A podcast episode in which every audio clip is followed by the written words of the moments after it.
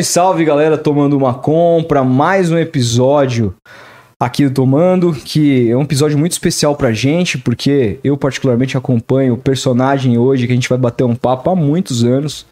Tem até uma historinha para contar daqui a pouco, mas antes de mais nada, hoje é um dia também é um dia feliz porque representa um que a gente apresenta aqui um cara que a gente acompanha há tanto tempo que a gente admira, mas ao mesmo tempo é um dia muito triste porque a gente perdeu hoje um ícone da música do rock nacional, né, cara, que é o Caniço.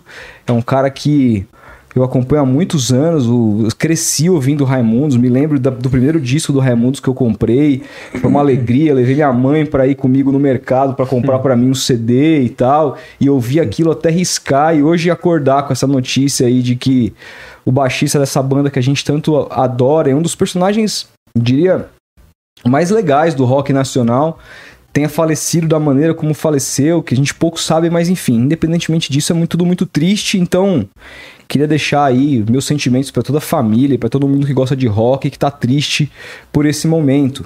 E o nosso convidado de hoje tem tudo a ver com isso também, porque é um cara que, além de tudo, gosta muito do, do riscado, né? Um cara que gosta de rock and roll, um cara certo. que tem dois álbuns, né, cara? A gente vai falar disso daqui a pouco.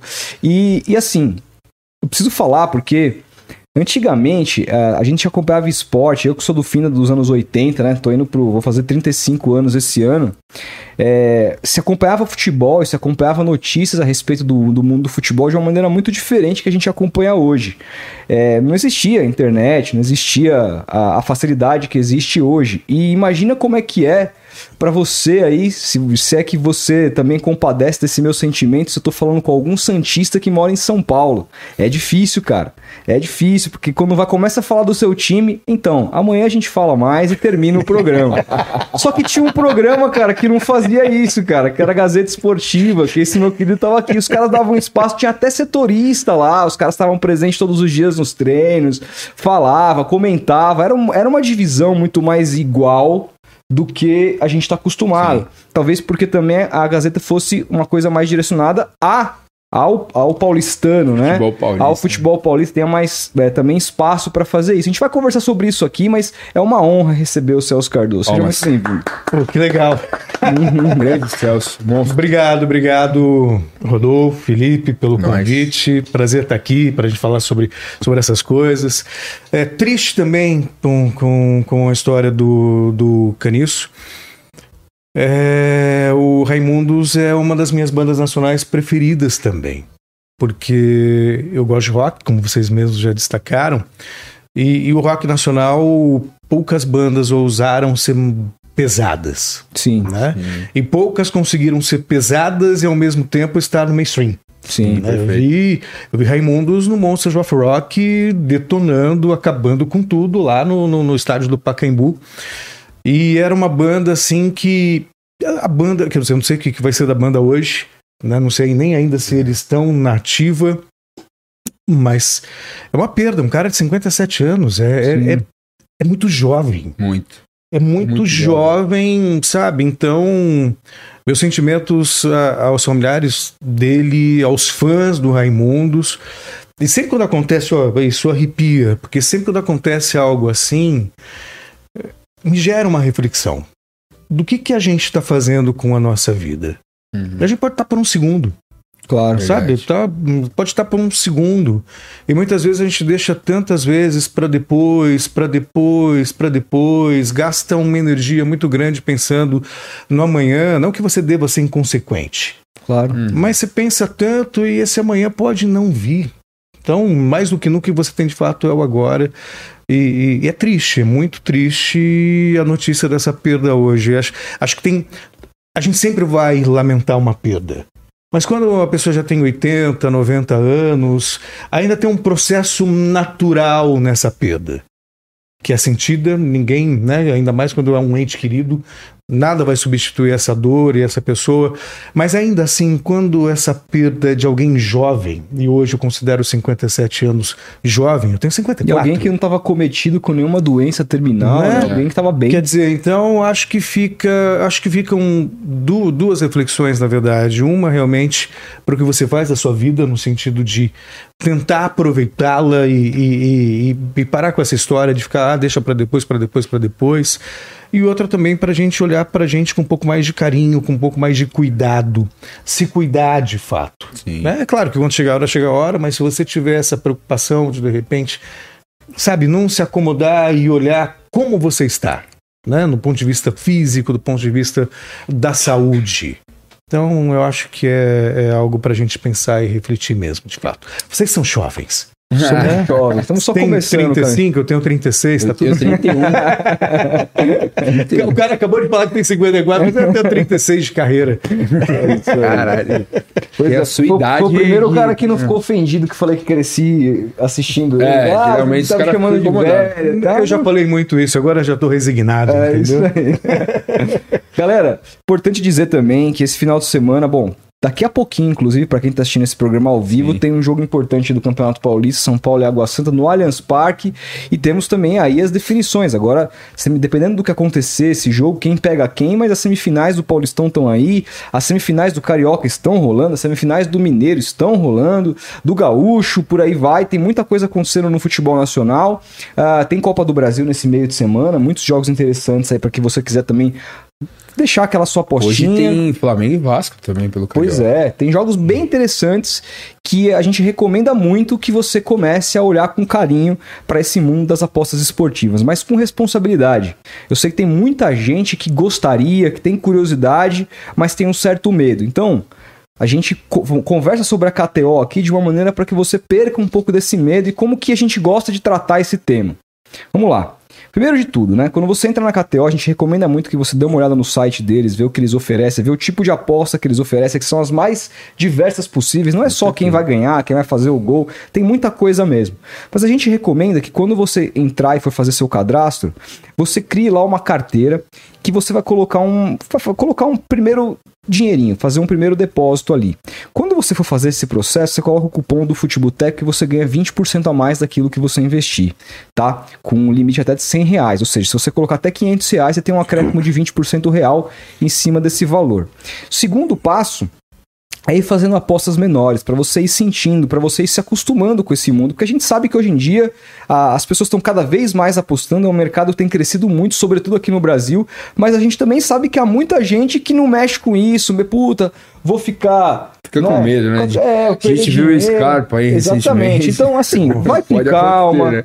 coloca ali pouquinho nos jogos para você se acostumando e aí você dando passos maiores também dependendo daquilo que você vai adquirindo e ganhando, fazendo as apostas tanto as arriscadas como aquelas mais conservadoras. A gente recomenda demais. Conversei hoje lá com o pessoal da KTO. É, muita gente, inclusive, usando o cupom do Futeboteco, a gente ficou bastante feliz, Bem então feliz, recomenda demais para que você também entre nesse mundo, né, Felipão? Com certeza, cara. Apostem na KTO, que a KTO é segura e o Futeboteco recomenda. Só isso. Isso aí. Celso, é, não tenho como começar sem falar disso, porque Boa. Eu já tava pra te chamar, já tinha um tempão, porque a gente sempre falava, a gente sempre conversa sobre pe- potenciais pessoas que a gente gostaria de conversar, e seu nome sempre teve na nossa no nosso radar. E aí, de, e aí a gente acabou é, fazendo aquelas coisas de olhar as pautas do dia e nos deparamos com a notícia de que você, surpreendentemente, na nossa opinião, tinha deixado a Gazeta depois de tantos anos, né? E como é que tá? Como é que foi esse processo? Por que, que você tomou essa decisão? E quais são os planos de agora em diante? Ah, tanta coisa a respeito disso. Vamos lá, acho que eu vou começar de trás para frente, pela sua pergunta. Você sabe que é uma coisa que para mim tem sido muito muito importante esse momento. Tenho conversado com, com, com pessoas é sobre questão de carreira, sobre é muito tempo, né, numa emissora. A gente tá falando de quase 32 anos, a gente tá falando de uma vida inteira. Uhum. Você tem 35, quer dizer, eu entrei lá, você já tinha, você tinha só 3 anos. A minha Você idade. nem tinha nascido. Eu tenho 31. É, então, você nem tinha nascido. A minha filha não tinha nascido. É, então, minha filha tem 29. Meu filho tem 7, tem um filho de 7 também. Então é uma vida. É uma vida. Assim, eu diria uma vida bem vivida. Porque eu comecei lá como produtor, depois eu virei repórter, que era, na verdade, meu grande sonho quando eu aceitei o convite para ir para a Gazeta, era fazer reportagem. Aí da reportagem eu comecei a narrar. Isso tem o dedo do, do, do Chico Lang, inclusive. Eu, eu narrava futebol de botão quando era moleque, imitando o Luciano do Vale. Ah, olha o cheiro, tal, aquela coisa toda. Você fazia aqueles VTs, né? No Mesa Redonda dos Gols e isso começou, começou com isso. O Chico falou assim: Pô, Celso, tem uma voz bonita. Eu já era locutor de rádio quando Uhum. eu entrei. Eu trabalhava na Antena 1, trabalhei na Antena 1 paralelamente por quase dois anos entre Antena 1 e Gazeta. Só que eu era locutor de rádio FM, então não tinha essa experiência TV, de né? narrar na, na, na, na televisão. Aí eu hesitei algumas vezes, até que chegou um dia, eu e falei assim, deixa eu dar uma olhada como é que eu sou narrando. Peguei lá um editor de, de imagem, pegamos um, um VT com um jogo e narrei em cima. Eu sou muito crítico comigo, eu sou chato comigo mesmo. Até porque muito do que eu desenvolvi foi de maneira muito autodidata e me odiando muito. E tentando melhorar, fazer com que eu gostasse da minha performance.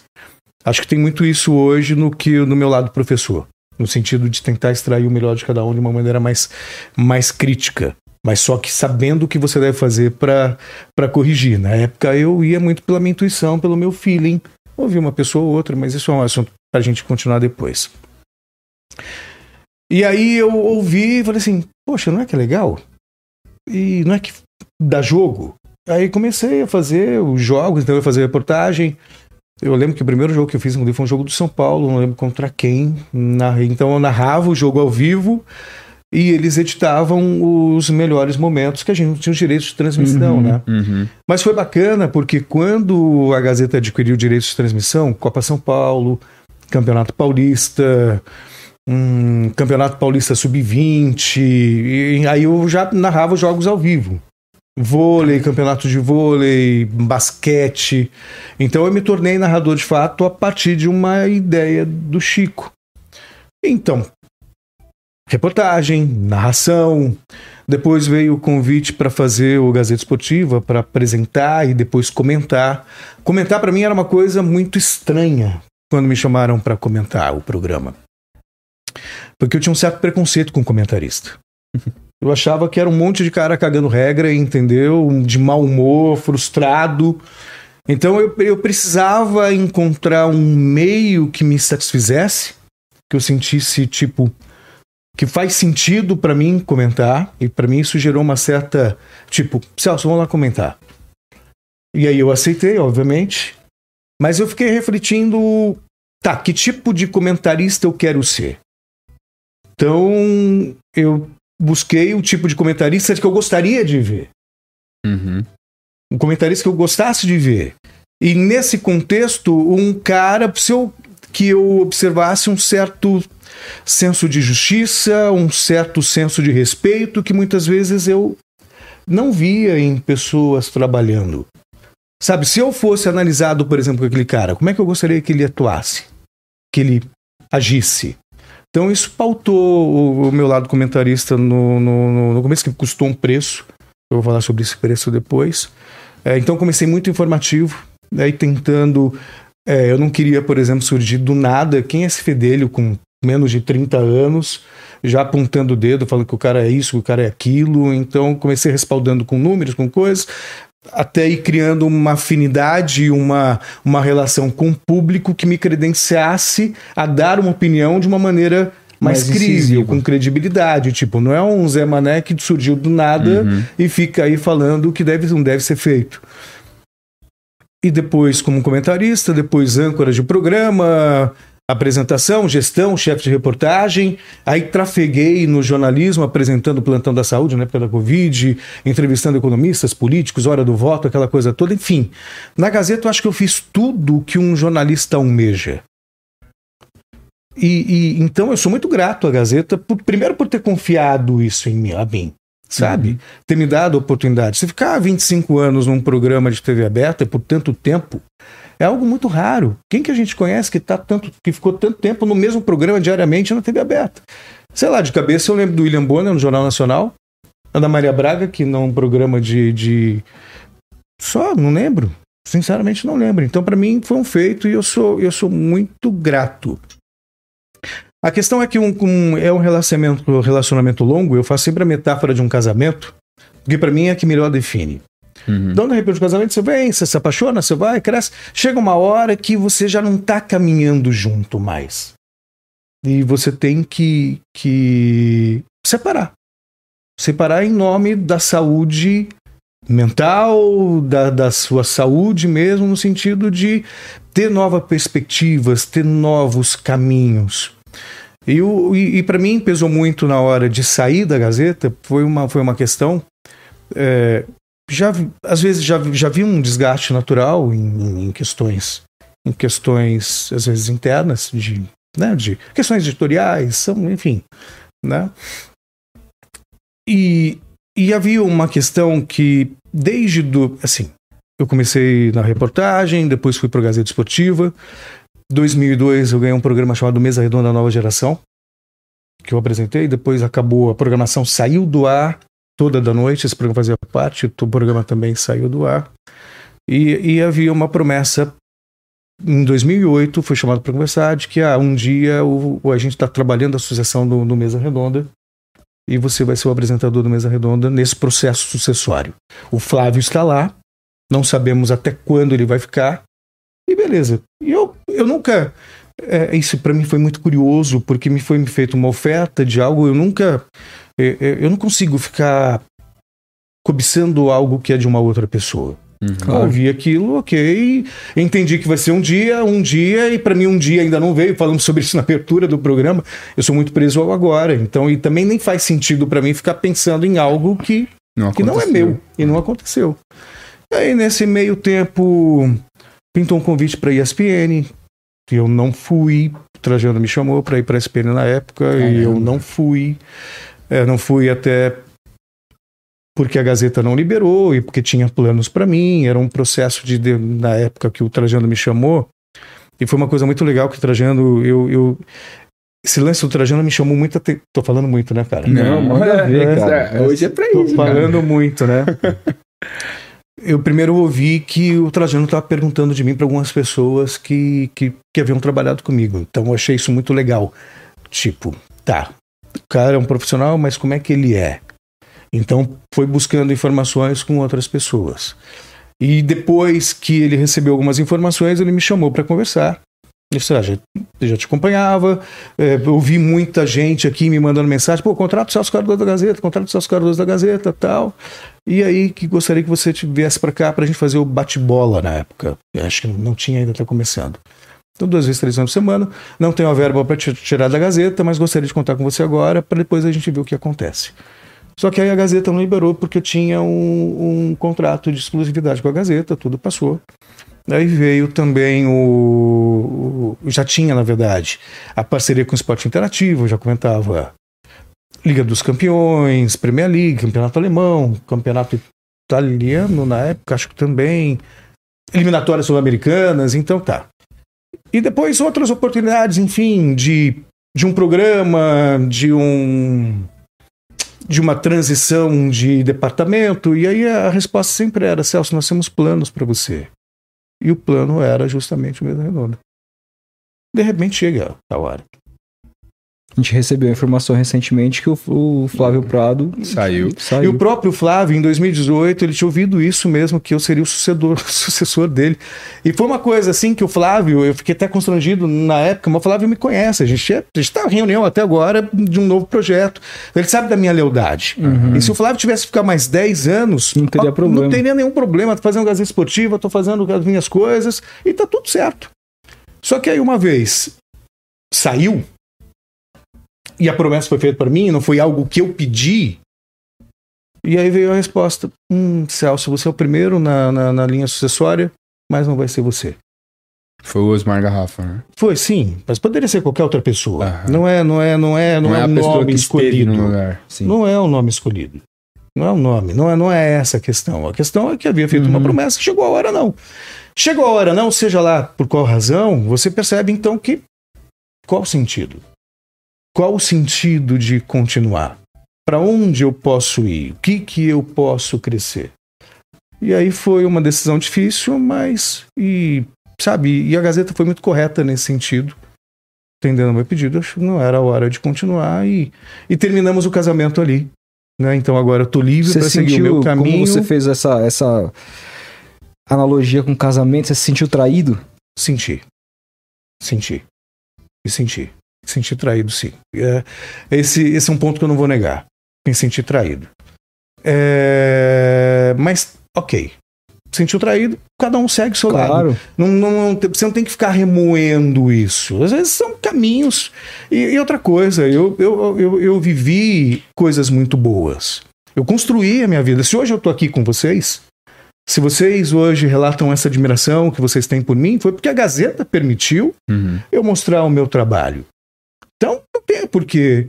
Só que chega uma hora que às vezes cada um tem que ir para um lado. Então eu tenho uma história muito bonita que eu preservo, eu olho para trás assim com, com muito com muito carinho, com muito amor, e eu tô falando isso sinceramente. É sincero, Uhum. sincero. Outro dia eu passei no, no, no, no prédio da Gazeta, até por uma questão, me deu baque. Fazendo o paralelo do casamento, ou sei lá, é como você encontrar sua ex e sentir Aquela balançar. coisa, né? Balançou, mas até aí tudo bem. Balançou porque a história foi bonita, mas cada um vai, vai seguir a sua vida. E faz parte do processo. Isso não tira a Gazeta do meu coração. Mas agora também ficou para trás, é a hora de eu olhar para frente. Olhar para frente e, e acho que, apesar da, da, da Gazeta ter me dado toda essa oportunidade, eu também fiz escolhas que me permitem hoje. Me permitem hoje é, por exemplo, você sabe, a gente falando do, do, do, do futuro, do momento desse pós-Gazeta, foi uma, conver- uma coisa que eu estava conversando em casa hoje. Quando você está num lugar por tanto tempo, você sabe que você tem alguma conta com admiração, com respeito de algumas pessoas, de profissionais, aquela coisa toda. Mas depois que eu saí, eu tenho percebido que é um respeito e um carinho muito maior do que eu poderia imaginar, Uhum. sabe? Uhum. é, fruto dessa história. Então tem a ver com, com, com escolhas. Por exemplo, a Gazeta me deu a oportunidade, eu acho que eu soube aproveitar e construir de uma maneira sábia é, em algumas questões. Por exemplo, fui convidado para fazer o, o Gás Esportiva, para ficar na reportagem e apresentar o Gás Esportiva em 1998. Logo em seguida, pintou o convite também para fazer o Mesa Redonda. Fiz o Mesa Redonda, o diretor, na época, virou para mim e falou assim: Celso, cara, você precisa criar uma personagem. Assim, como assim? Uhum. Chico Lang é corintiano, o Avalone é palmeirense, Uhum. então você precisa criar uma personagem. Eu lembro que a resposta foi meio arrogante no, no, no dia, hoje eu vejo, mas ela foi sincera. Eu virei e falei assim, velho, eu fiz jornalismo, não fiz teatro. Então você não tem perfil pro mesa. Beleza? E fiquei só no Gazeta Esportivo. Se eu fosse um cara que deslumbrado, que quisesse a fama, quisesse. O Mesa na época era o programa de maior audiência da casa. Sim. O Gazeta Esportiva não, o Mesa era. Cara, o Mesa era é um, um programa tradicionalista, é. Muita gente, a no- nossa audiência nacional, muita gente talvez não, não saiba, não, conhe, não assista a Gazeta, né? É. É, assim, eu imagino que ela só passe aqui, mas, pô, o Mesa tinha caras do, do quilate de Flávio Prado, é, Roberto Avalone. É, Milton na época Neves o lá Flávio atrás. tava. O Flávio, o Flávio era concorrente, que ele era do cartão verde, e o, e o Mesa tinha o Avalone, tinha Sim. Dalma Pessoa, o Chico Lang já tava lá, Márcio Bernardes, aquela coisa toda. Então fazer parte daquele time Era, Era Fernando sonho. Stolera. Fernando Soler. só- era sonho para qualquer um. É. Só que eu não queria ser o que eu não era. Uhum. Então, para mim, não foi nenhum problema dizer não. E aí, que até porque eu era um fedelho. Eu vou criar um personagem no meio de cara que já tem uma história construída, eu seria mais um. Uhum. Eu fiquei só no Gazeta Esportiva e eu. Aquela história que eu falei no começo aqui do, do nosso encontro. Queria ser o comentarista que eu aprovaria, que eu assistiria, aquela coisa toda. Que era um cara mais centrado, mais sóbrio. O que, que aconteceu? Eu, todos os dias no Gazeta Esportiva, sendo o cara sóbrio, sendo o contraponto dos comentaristas mais folclóricos. Sim. Avalone, Chico Lang. Então, sem querer, eu acabei criando uma personagem Uhum. do cara mais sensato, do cara mais sereno. Uhum. E que foi o que me permitiu depois trafegar em outras áreas, como o Jornal da Gazeta, fazer o Jornal da Gazeta, apresentar o, o esporte no Jornal da Gazeta, depois fazer eleição, fazer entrevista com um economista, com, com um político, aquela coisa toda. Teve um dia na Gazeta que eu apresentei a hora do voto, que era um dia de eleição, apuração de voto, e o Flávio pegou Covid. Eu saí do ar, o programa terminava exatamente, terminava o, o hora do voto, começava o, o mesa redonda. Eu só saí, tirei a gravata, tirei a camisa, parecia coisa Superman. Você tirava tudo, botei o, o uniforme do, do mesa redonda e fui apresentar o mesa. Mas isso só foi possível porque eu fui fiel àquilo que eu acredito. Então eu não me deslumbrei, eu não me prostituí em busca de, da fama, em busca da. E essa é uma linha de conduta que eu, que eu levo. Então, que eu, quando eu falo que tem um preço, eu não fui um cara polêmico. Porque eu não vou usar ninguém de escada para aparecer. Isso pode levar um tempo maior. Mas beleza, mas eu vou, quando eu sair, eu vou ser respeitado. Os meus filhos vão me ver sendo respeitado. Sim. Sabe, eu- é uma coisa, às vezes, a pessoa assim, ah, o cara que não, não é polêmico tem isso. Não, não. É, em cima do muro, não tem nada a ver uma coisa com a outra. Nada a ver. Você tem que ter respeito. É. E esse respeito, muitas vezes, vem das pessoas que, que te observam, das pessoas que te assistem. Então, quando eu, de repente eu vejo uma pessoa que eu costumo avaliar, chegar para mim com respeito, o caso do Filipão, tem episódios com o Filipão, com o Parreira, e que foram criticados por mim, e que de repente morre o Tite. Eu, eu, eu, eu, eu vou compartilhar uma, uma coisa com, com, com o Tite, mas é, é, eu, eu vou compartilhar e, e eu vou compartilhar, na verdade, eu fico com receio que parece que é uma coisa para se gabar, mas eu acho que é no sentido de de, de repente olhar para trás, e já que a gente está sendo bem Claro. sincero aqui, olhar para trás e ver como valeu a pena Uhum. não abrir mão de algumas questões. Como eu ia fazer jogo lá no, no, no, no estádio, narrar, e depois eu ainda foi, eu ia narrar e depois fazer entrevista no, no, no, no vestiário. Aí logo depois que o Corinthians ganhou o Campeonato Brasileiro, aquela coisa toda, aí eu tô no Pacaembu, tá na coletiva. Aí o. o, o, o Isso 12 ou 15? 12. 12. Aí o Tite olha pra mim no meio de no meio de todos os jornalistas assim, te respeito pra caralho. Hum, Aí eu olhei assim, fiquei meio sem graça, né? Fiquei, pô, obrigado, Tite. Mas enfim, não, não fui nem conversar Uhum. com ele, porque, sei lá, fiquei sem graça. Fiquei. Uhum. Anos depois ele foi participar do Mesa Redonda. Aí eu aproveitei para agradecer, assim, pô, Tite, aquele dia você né, falou a respeito disso em relação ao meu trabalho. Aí você sabe por que que eu fiz isso? Disse, não tenho a menor ideia. Porque um dia eu estava assistindo um programa e você fez uma crítica a mim e que doeu. Aí eu fui olhar, observar. Ele tem razão? A partir desse momento passei a te respeitar. Ou seja, então Não muitas foi no vezes elogio. não na foi crítica. no elogio. Por isso que eu tô Uhum. dando esse exemplo. Foi na crítica, mas na crítica baseada em algo. Não sou o dono da verdade, mas em Claro. algo profissional. profissional. É. Sabe? Então, para mim, sempre foi. Eu sempre tive como conduta avaliar a obra, não a pessoa. Uhum. Sim, perfeito. Não é uma questão do cara ser bom ou ser ruim, mas tá num dia bom ou num dia ruim. Se eu falo que o cara é péssimo, é um lixo, o cara mete cinco gols depois, com que cara eu fico? Uhum. E sem falar de outras pessoas. O cara tem família, tem tudo. Quem sou eu para falar que o cara é um lixo? O filho dele tá na escola, tem pai, sabe? Então são preocupações que eu sempre tive. Sabe, de repente, ah, o Filipão não vai falar com a Gazeta porque determinado determinado ponto. E alguém me pede. A partir de hoje a gente só vai falar mal do Filipão. Não. Não. Eu vou falar mal quando tiver que falar. E vou falar bem quando eu tiver que falar. Claro. Ponto. Então, sempre essa foi uma conduta que eu sempre procurei ter. E que, claro, que isso gera um desgaste, mas enfim. É o que eu. Tô falando demais, né, velho? Não, tá bom. que isso, pô. Cara, mas ó, inclusive, a minha visão, assim, eu já recebi aqui, a gente tá quase completando um ano de podcast. Muitas pessoas que vêm aqui são pessoas que preferem não falar só a respeito do time pelas quais elas torcem. Uhum, Só que em 99,9% dos casos a gente sabe uhum. o time que aquelas pessoas torcem. Eu não faço a menor ideia de pra quem você torce.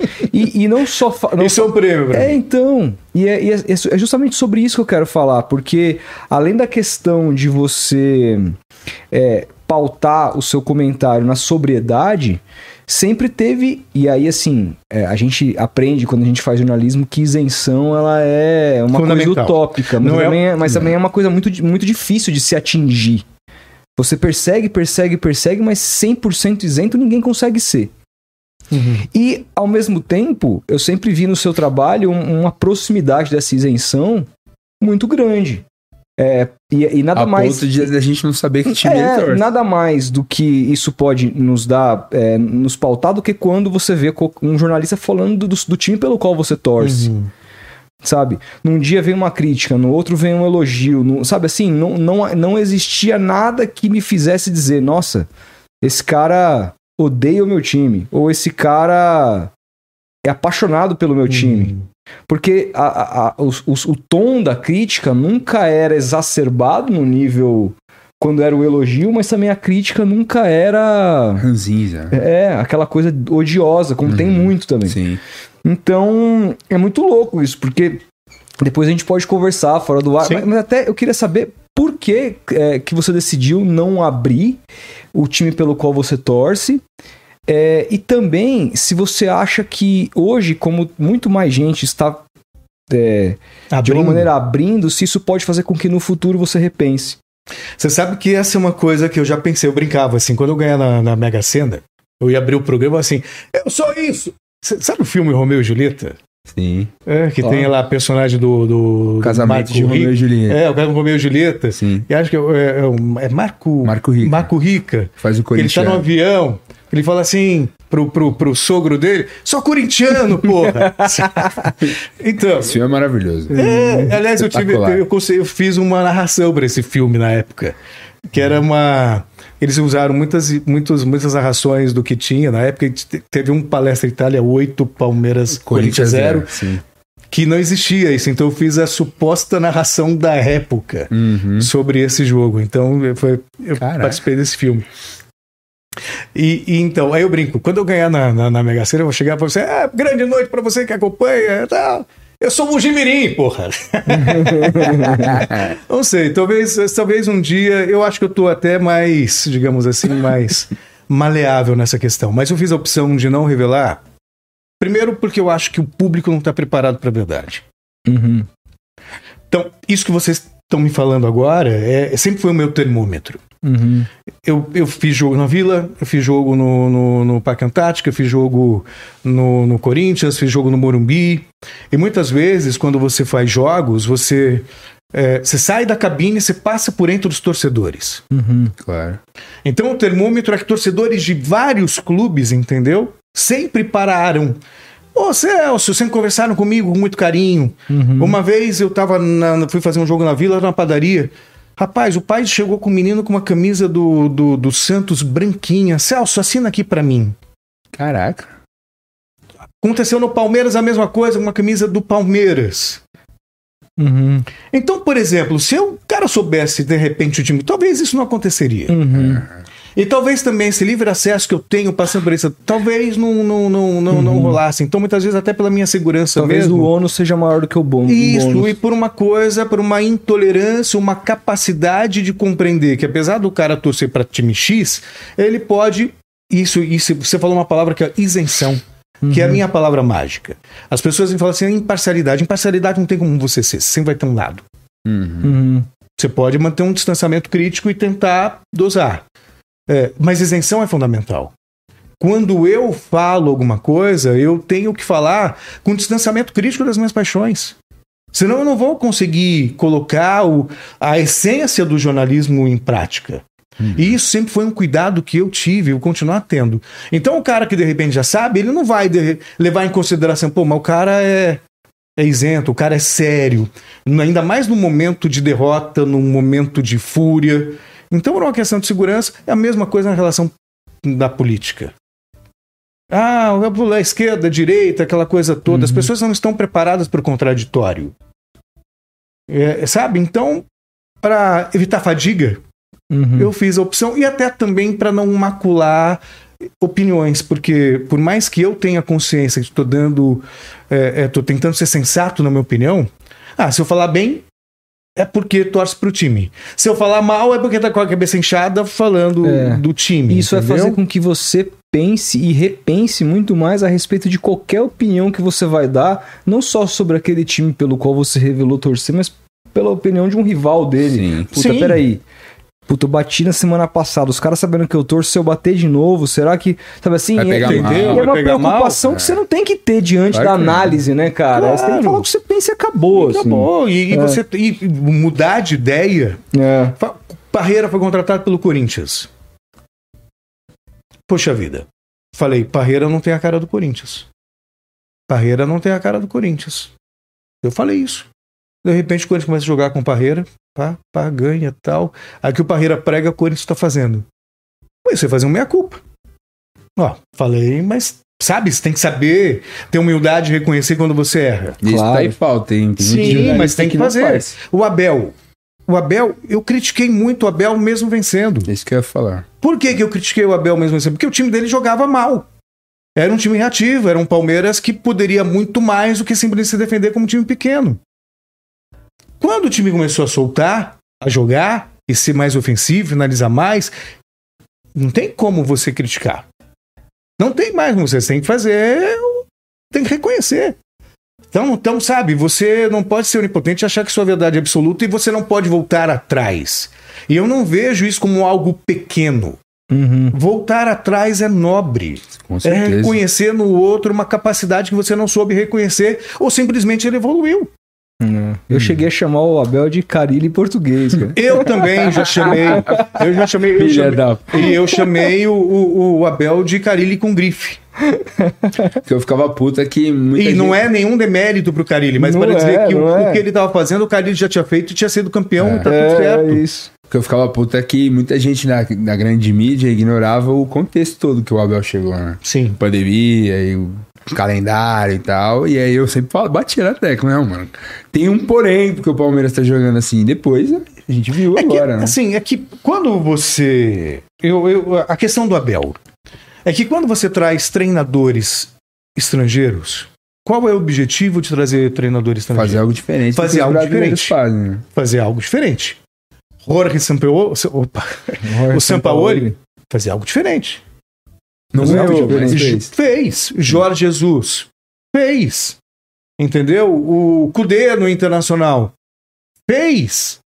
Quer dizer, então, se é para você trazer alguém que vai fazer a mesma coisa que qualquer outro treinador pode fazer, não faz muito sentido. Então, eu acho que a crítica na falta de ousadia, porque você entende, quando um treinador põe o time para trás, é porque ele não quer perder um emprego. O Osório no São Paulo fez algo diferente. Não ganhou também, mas fez. Então, quando você faz, traz alguém estrangeiro, é para fazer algo diferente. Para fazer o que os outros já fazem, ok. Para segurar o Mano faz. O Carilli faz, O o, Odair Filipão faz. faz. o Odair faz. Então a minha crítica ao Abel era a questão do legado, que legado que ele está deixando. Uhum. Hoje eu vejo um legado. Hoje eu vejo o legado, por exemplo, de, de conseguir com os jogadores ter uma disciplina tática que até então a gente não via.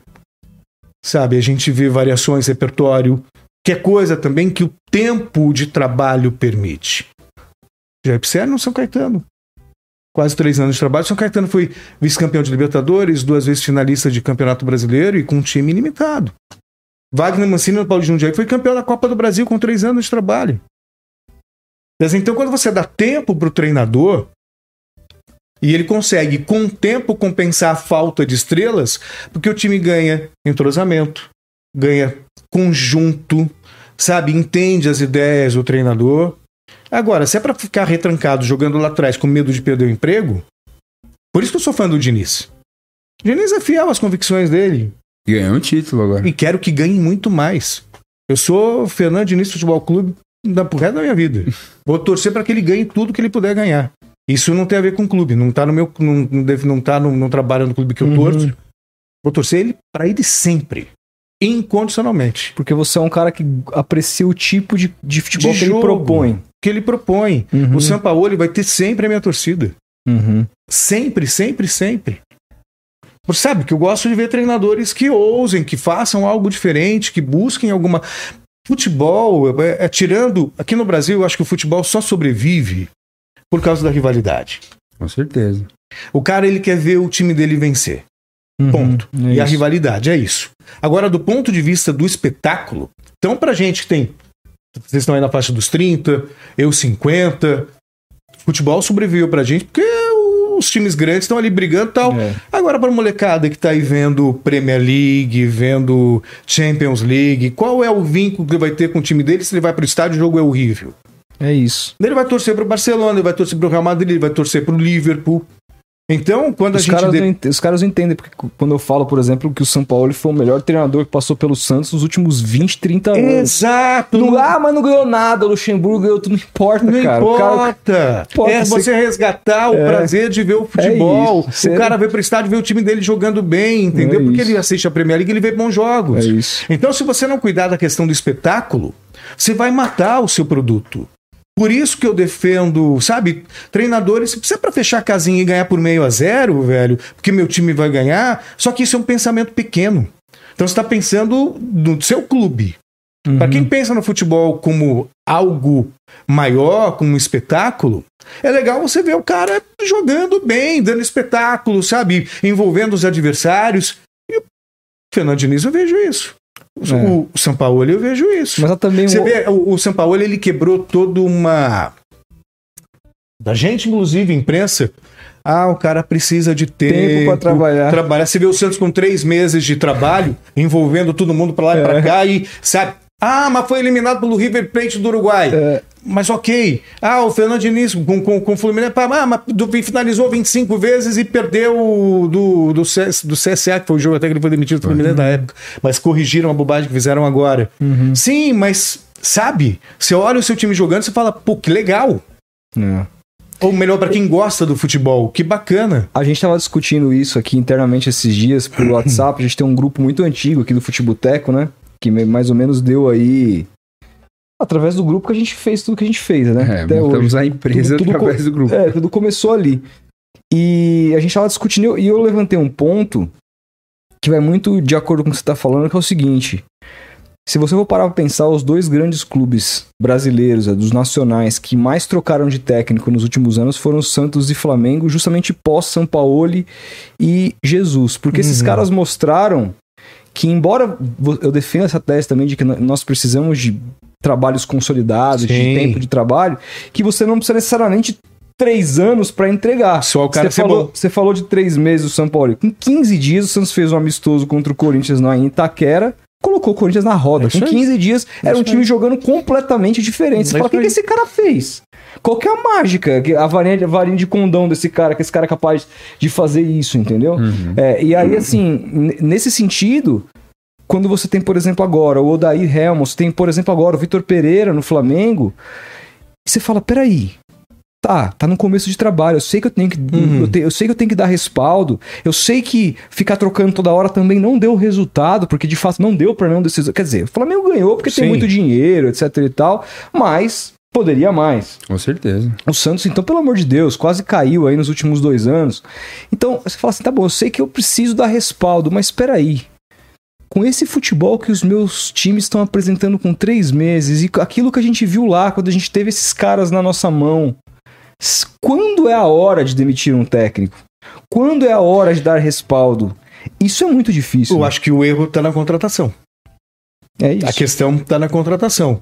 Mas é difícil É. achar São Paulo e Jesus por aí, Então, né? Mas aí você precisa, ainda você precisa entender o que que você quer.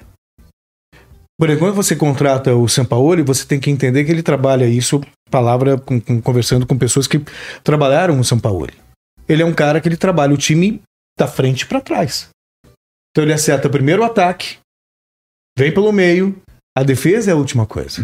Por isso que ele toma muito gol. Pois é, e a filosofia do, sabe, é, rock a, a melhor defesa é o ataque. O Jorge Jesus, quando você falou, eu me lembro da entrevista dele, que conversou com o Cruyff, e o Cruyff falou pra ele que é melhor ele ganhar de 4 a 3 do que de 1 a 0. Aí você vê isso na maneira de jogar. Então, quando você contrata, tá, o que, que você quer desse treinador? E os dirigentes são todos, hum, em sua maioria, covarde, é, sem convicção, que trabalha via rede social. Então tá lá. Ah, o time perdeu. Estão falando rede social. Pô, esse técnico é ruim, nós tem que trocar, blá blá blá, diretoria. Ele contrata alguém como escudo, não como filosofia. Se você contratar o, o, o Sampaoli é porque você quer um time ofensivo. Uhum. Que você quer um time que jogue e envolva o adversário. Se você vai contratar o Fernando Diniz, é por causa disso. Só que muitas vezes os caras nem sabem. Eu lembro que quando o Jair Ventura foi contratado pelo Santos, o presidente na época falou que contratou o Jair Ventura por causa do DNA do Santos. Meu Deus do céu! É só olhar o que ele fazia no Botafogo, era um time retrancado. O DNA do Santos é o retranca? Então você vê um, uma- sabe, um hiato entre a realidade e... Foda. Entendeu? Sim, eu eu acho que é um buraco muito embaixo ainda. Não é só o técnico, né? Você vê o, o, os- o próprio São Paulo e o próprio Jesus, eu acho que são, não são técnicos tão completos, como você falou. Sim. Começam da frente pra trás. Eu acho que o futebol tem que ser equilibrado, no meu ponto de vista. No meu gosto pessoal de futebol, eu prefiro técnicos mais equilibrados. É, e e acho que o Jesus, tanto o Jesus, o Jesus deixou um legado no Flamengo lá que se esvaiu pela incompetência da diretoria. E no Santos é a mesma coisa. Qual o legado que o São Paulo deixou lá? Absolutamente. Não deixar porque não, deixou, não souberam No aproveitar. Galo, qual o legado que o São Paulo ele deixou lá? Absolutamente nenhum, pelo contrário, ele deixou dívidas pelos jogadores que ele sempre Mas pede. não é ele que deixa a dívida. Então, aí que tá a questão. Ele tá trabalhando, eu preciso disso. Aí você tem que dar o. tem que entender. Posso ou não posso? Sabe? É, é muito fácil depois falar assim: ah, foi o técnico Sim. que deixou dívida. Assim no Santos também. O Santos terminou com ninguém imaginava ser vice-campeão o último- O brasileiro. último melhor trabalho de tanto Jesus quanto de São Paulo, ele foram em Santos e Flamengo. É, o, o São Paulo, queira ou não, ele deixou uma base que o Cuca foi campeão depois. É, jogando de outro jeito. né? Sim, tudo bem, mas Do quem que garante gosta. que se fosse ele, se fosse ele não não não não não não não, não sabe? Então são situações Mas que eu- como que você responde? Porque assim, é, eu já caí muito nesse tipo de discussão também. Hoje eu mudei um pouco a minha cabeça, sabe? Eu sempre fui esse cara defensor do futebol ofensivo, porque também vem do Premier League e você vê o time pequeno tomando e atacando e tentando buscar, e os caras atacando compactado e, e o, e o es- espetáculo acontecendo. Você viu o United tomando 7 a 0 do Liverpool esses dias? Um negócio impensável, assim, né? A gente não vê um 7 entre dois clubes grandes que desde Santos e Corinthians em 2005, tem Sim. década, né? Sim. Então, é, eu também sempre tive esse pensamento muito parecido com você, mas sempre também ouvi como contraponto aquilo de assim, o, o futebol é um esporte democrático que, ao mesmo tempo que te oferece a possibilidade de jogar de uma maneira que te dê espetáculo pra frente, também existe a, te dá a possibilidade Sim, de é se estratégia. defender, de ser estrategista, de jogar de forma defensiva e ter sucesso com isso. O que sempre me consternou foi times que têm dinheiro optarem por isso. Porque uma coisa é o Mojimirim, seu clube do coração, fazer isso. Que, aliás- Mas você não vê, por exemplo, a, o, o- a gente viu o Real Madrid ganhando uma Champions É. League jogando de maneira de contra- contra-ataque, contra o Manchester City, por exemplo. O Real Madrid todo poderoso. Mas você vai ver o, Real da Madrid. final contra o Liverpool É. é assim. Mas quando você vai ver o Real Madrid contra o Almeria, ele vai não- se impor. Ele, não- ele vai se impor. Você vê times que teoricamente se impõem. É, então, assim, é, qual que é o limite dessa discussão? Assim, o que, que é na sua cabeça? O que, o, que, o que é plausível, o que não é diante da, da, da cabeça de um, de um clube grande? o tamanho do time. Aliás, só pra fazer uma defesa, tá? Você já ouviu falar no carrossel caipira do Mujimirim? Já, claro. O carrossel caipira do Mujimirim, ele Era ofensivo. destroçava. Aliás, a gente viu sempre aquela coisa do, do 352, é, do carrossel holandês. O Vadão foi o cara que melhor conseguiu traduzir isso no futebol brasileiro. Eu via jogos, não tinha nenhum jogador com posição, física, com, com posição Física. fixa. Fixa. Todo mundo se movimentando. Era uma loucura. Uhum. Era uma loucura. Foi um dos time- melhores times que eu já vi jogar. Na época, dois times eu vi jogar e dar espetáculo. O Jimirim e o São Paulo Tele Santana. Tele Santana, nos anos 80, 82, Copa do Mundo, a seleção mágica. 86 nem tão mágica assim, mas enfim. Falando sobre isso, eu até comentei outro dia também no, no, no, num programa que participei. Eu não sou São Paulino. Uhum. Eu torci pro São Paulo contra o Barcelona e contra o Milan Porque você gostava da do jeito que Tele Santana, que eu achava que na época já era um treinador extremamente ofensivo. Que jogava pelo espetáculo, jogava bonito, sabe? Isso me encantava. Ele tinha a minha torcida. Eu falo do Diniz hoje, o Fernando, o Tele Santana era ano passado, era isso. Não importava o clube, eu queria vê-lo ganhar porque ele tinha pecha de pé frio. Uhum. Ah, é um pé frio. Ah, ganhou um Bate brasileiro de trave. 1971, mas não ganha, joga bonito e não. Essa discussão já existia. Tem um Roda Viva, outro dia até usei um trecho da- dele falando né, sobre essa questão. Pô, o que, que importa jogar bonito e ganhar? Falam isso do Bielsa, né? Sim, exato, que também há outro que eu vou torcer para ele. Paulo é assim. É, É, que, eu que é da vou torcer, escola, que eu vou né? torcer É. para ele incondicionalmente. Então, por exemplo, só que eu vou falar que parece uma coisa de velho. Eu sou de um tempo Uhum. que jogar fechado e retrancado era coisa de time pequeno. Uhum. Era inadmissível um time grande jogar fechado. A não Mas- ser talvez a escola Mas, aí, gaúcha, qual, talvez. mas, qual é, mas qual é o limite? Não, não, porque você Não. pega de É, o repente. Internacional do Falcão É, jogava retrancado. não jogava retrancado, dá- É. sabe? É, é, então, eu acho que o limite é o tamanho. E aí, quando eu falo do tamanho, não é necessariamente a tradição do clube, mas o time que ele tem nas mãos. O Corinthians do Carilli de 2017 fazia sentido jogar daquele jeito. Que era o único recurso que ele tinha. Será? É um- mas me pareceu. É porque deu certo naquele esquema. Se fosse outro técnico, talvez tentasse outra coisa, como o São Pode Paulo. ser, pode ser, mas. Qual eu- era a cara daquele mas eu- de 2019? Ah, não, sim, tudo bem, tudo bem. Ninguém sabia. Mas, São Paulo ele foi lá mas e aí a gente tá, mas aí a gente tá falando de um cara fora da curva. Uhum. É. Que o São Paulo, pra mim, é fora da curva. Pra mim é gênio. Fora da curva. É um cara que sabe fazer. Uhum. Pra você jogar desse jeito com. Diniz sabe. Pega o Aldax, o que ele fez. Pega o São Paulo, que abriu sete pontos de vantagem sobre os demais.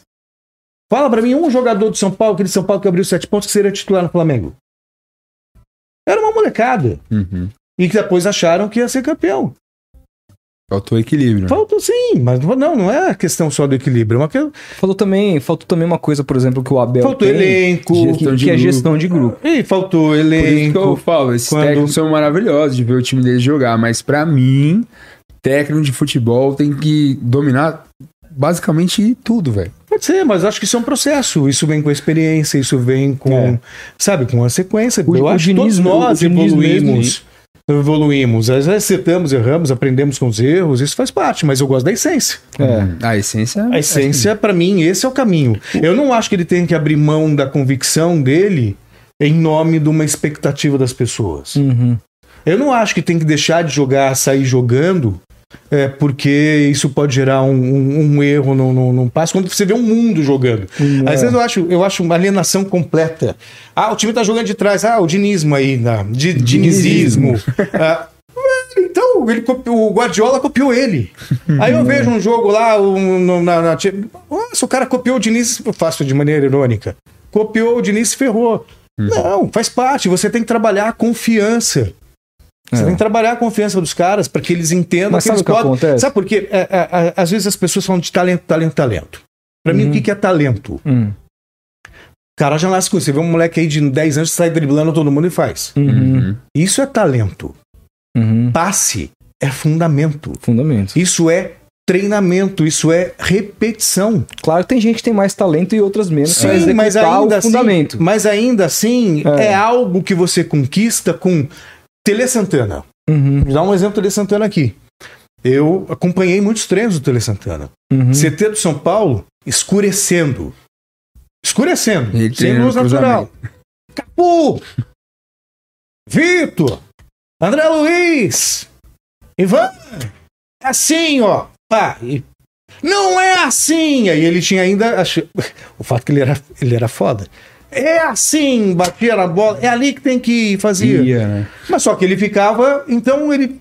Muitos jogadores jogaram com ele e não jogaram. O Júnior Baiano se tornou o que tornou porque trabalhou com o Tele Santana. No Flamengo, ele era um cara que dava Brucutuzão. né? brucutuzão, que via agressivo, violento. Aqui você vai jogar e não vai receber cartão vermelho. Aqui você vai jogar na bola. O André Luiz chegou onde chegou por causa do Tere, o Cafu, o Vitor, sabe? Porque trabalhava, é fundamento, tinha, sabe? Então é, é, é a repetição, é a habilidade que você desenvolve. Uhum. Agora, para você desenvolver essa habilidade, você tem que treinar e ao mesmo tempo ter confiança para executar. Uhum. É, o, o, O mais fácil é você chutar a bola pro, pro, pro, pra arquibancada. E, e aí, assim, uma coisa que pra mim é um, um jeito burro de sinalizar futebol, que é o seguinte: você vai sair jogando. Aí você dá um estourão. Você tá apertado, você estourou. A bola vai voltar. Aí a bola vai. Aí, o- aí assim, aí o que acontece? O outro time vai, pega a bola, cria uma jogada e sai o gol. Ninguém vai culpar o zagueiro que estourou porque a jogada aconteceu, vai, um minuto antes. Uhum. Agora, se o cara tentou sair jogando, saiu jogando errado e o, e o, e o gol aconteceu logo depois, fica muito evidente que Sim. foi por conta disso. Sim. Só que também ninguém vai se lembrar. Do, que na, quando- das primeiras jogadas. Ninguém vai se lembrar também de quando o zagueiro saiu jogando corretamente, a partir dessa saída de jogo, que ele de repente quebrou uma linha, que era um, uma saída mais difícil, em que ele poderia Sim. ter dado o estourão e não deu, que gerou um momento ofensivo de perigo para esse time que tem a bola. Também ninguém, se, ninguém vai falar, nossa, tudo começou com o zagueiro ali saindo jogando certinho. Você lembra de um As São pessoas Paulo? têm uma visão meio Você limitada. lembra de um São Paulo e Palmeiras no Allianz Parque, um gol do Igor Vinícius, começa lá de trás? Lembro. Lembro. Poucas pessoas lembram. É, Mas na saída de, de bola errada e resultou no gol, ó, o dinizismo aí. exatamente. É, Eu- e, e essa discussão tá meio ultrapassada na Europa, porque já, se- Claro, já- já faz. eles, já- eles fazem, todo mundo faz isso. Por isso que eu dou risada quando o cara fala que É. isso é dinizismo, que É. Guardiola faz, Real Madrid É. faz, Cara, faz, eu todo mundo fui ao faz. jogo sábado São Bernardo e Palmeiras e eu, eu fui mais pra assistir. Óbvio, fui pra torcer pra caralho, mas enfim, fui mais pra assistir.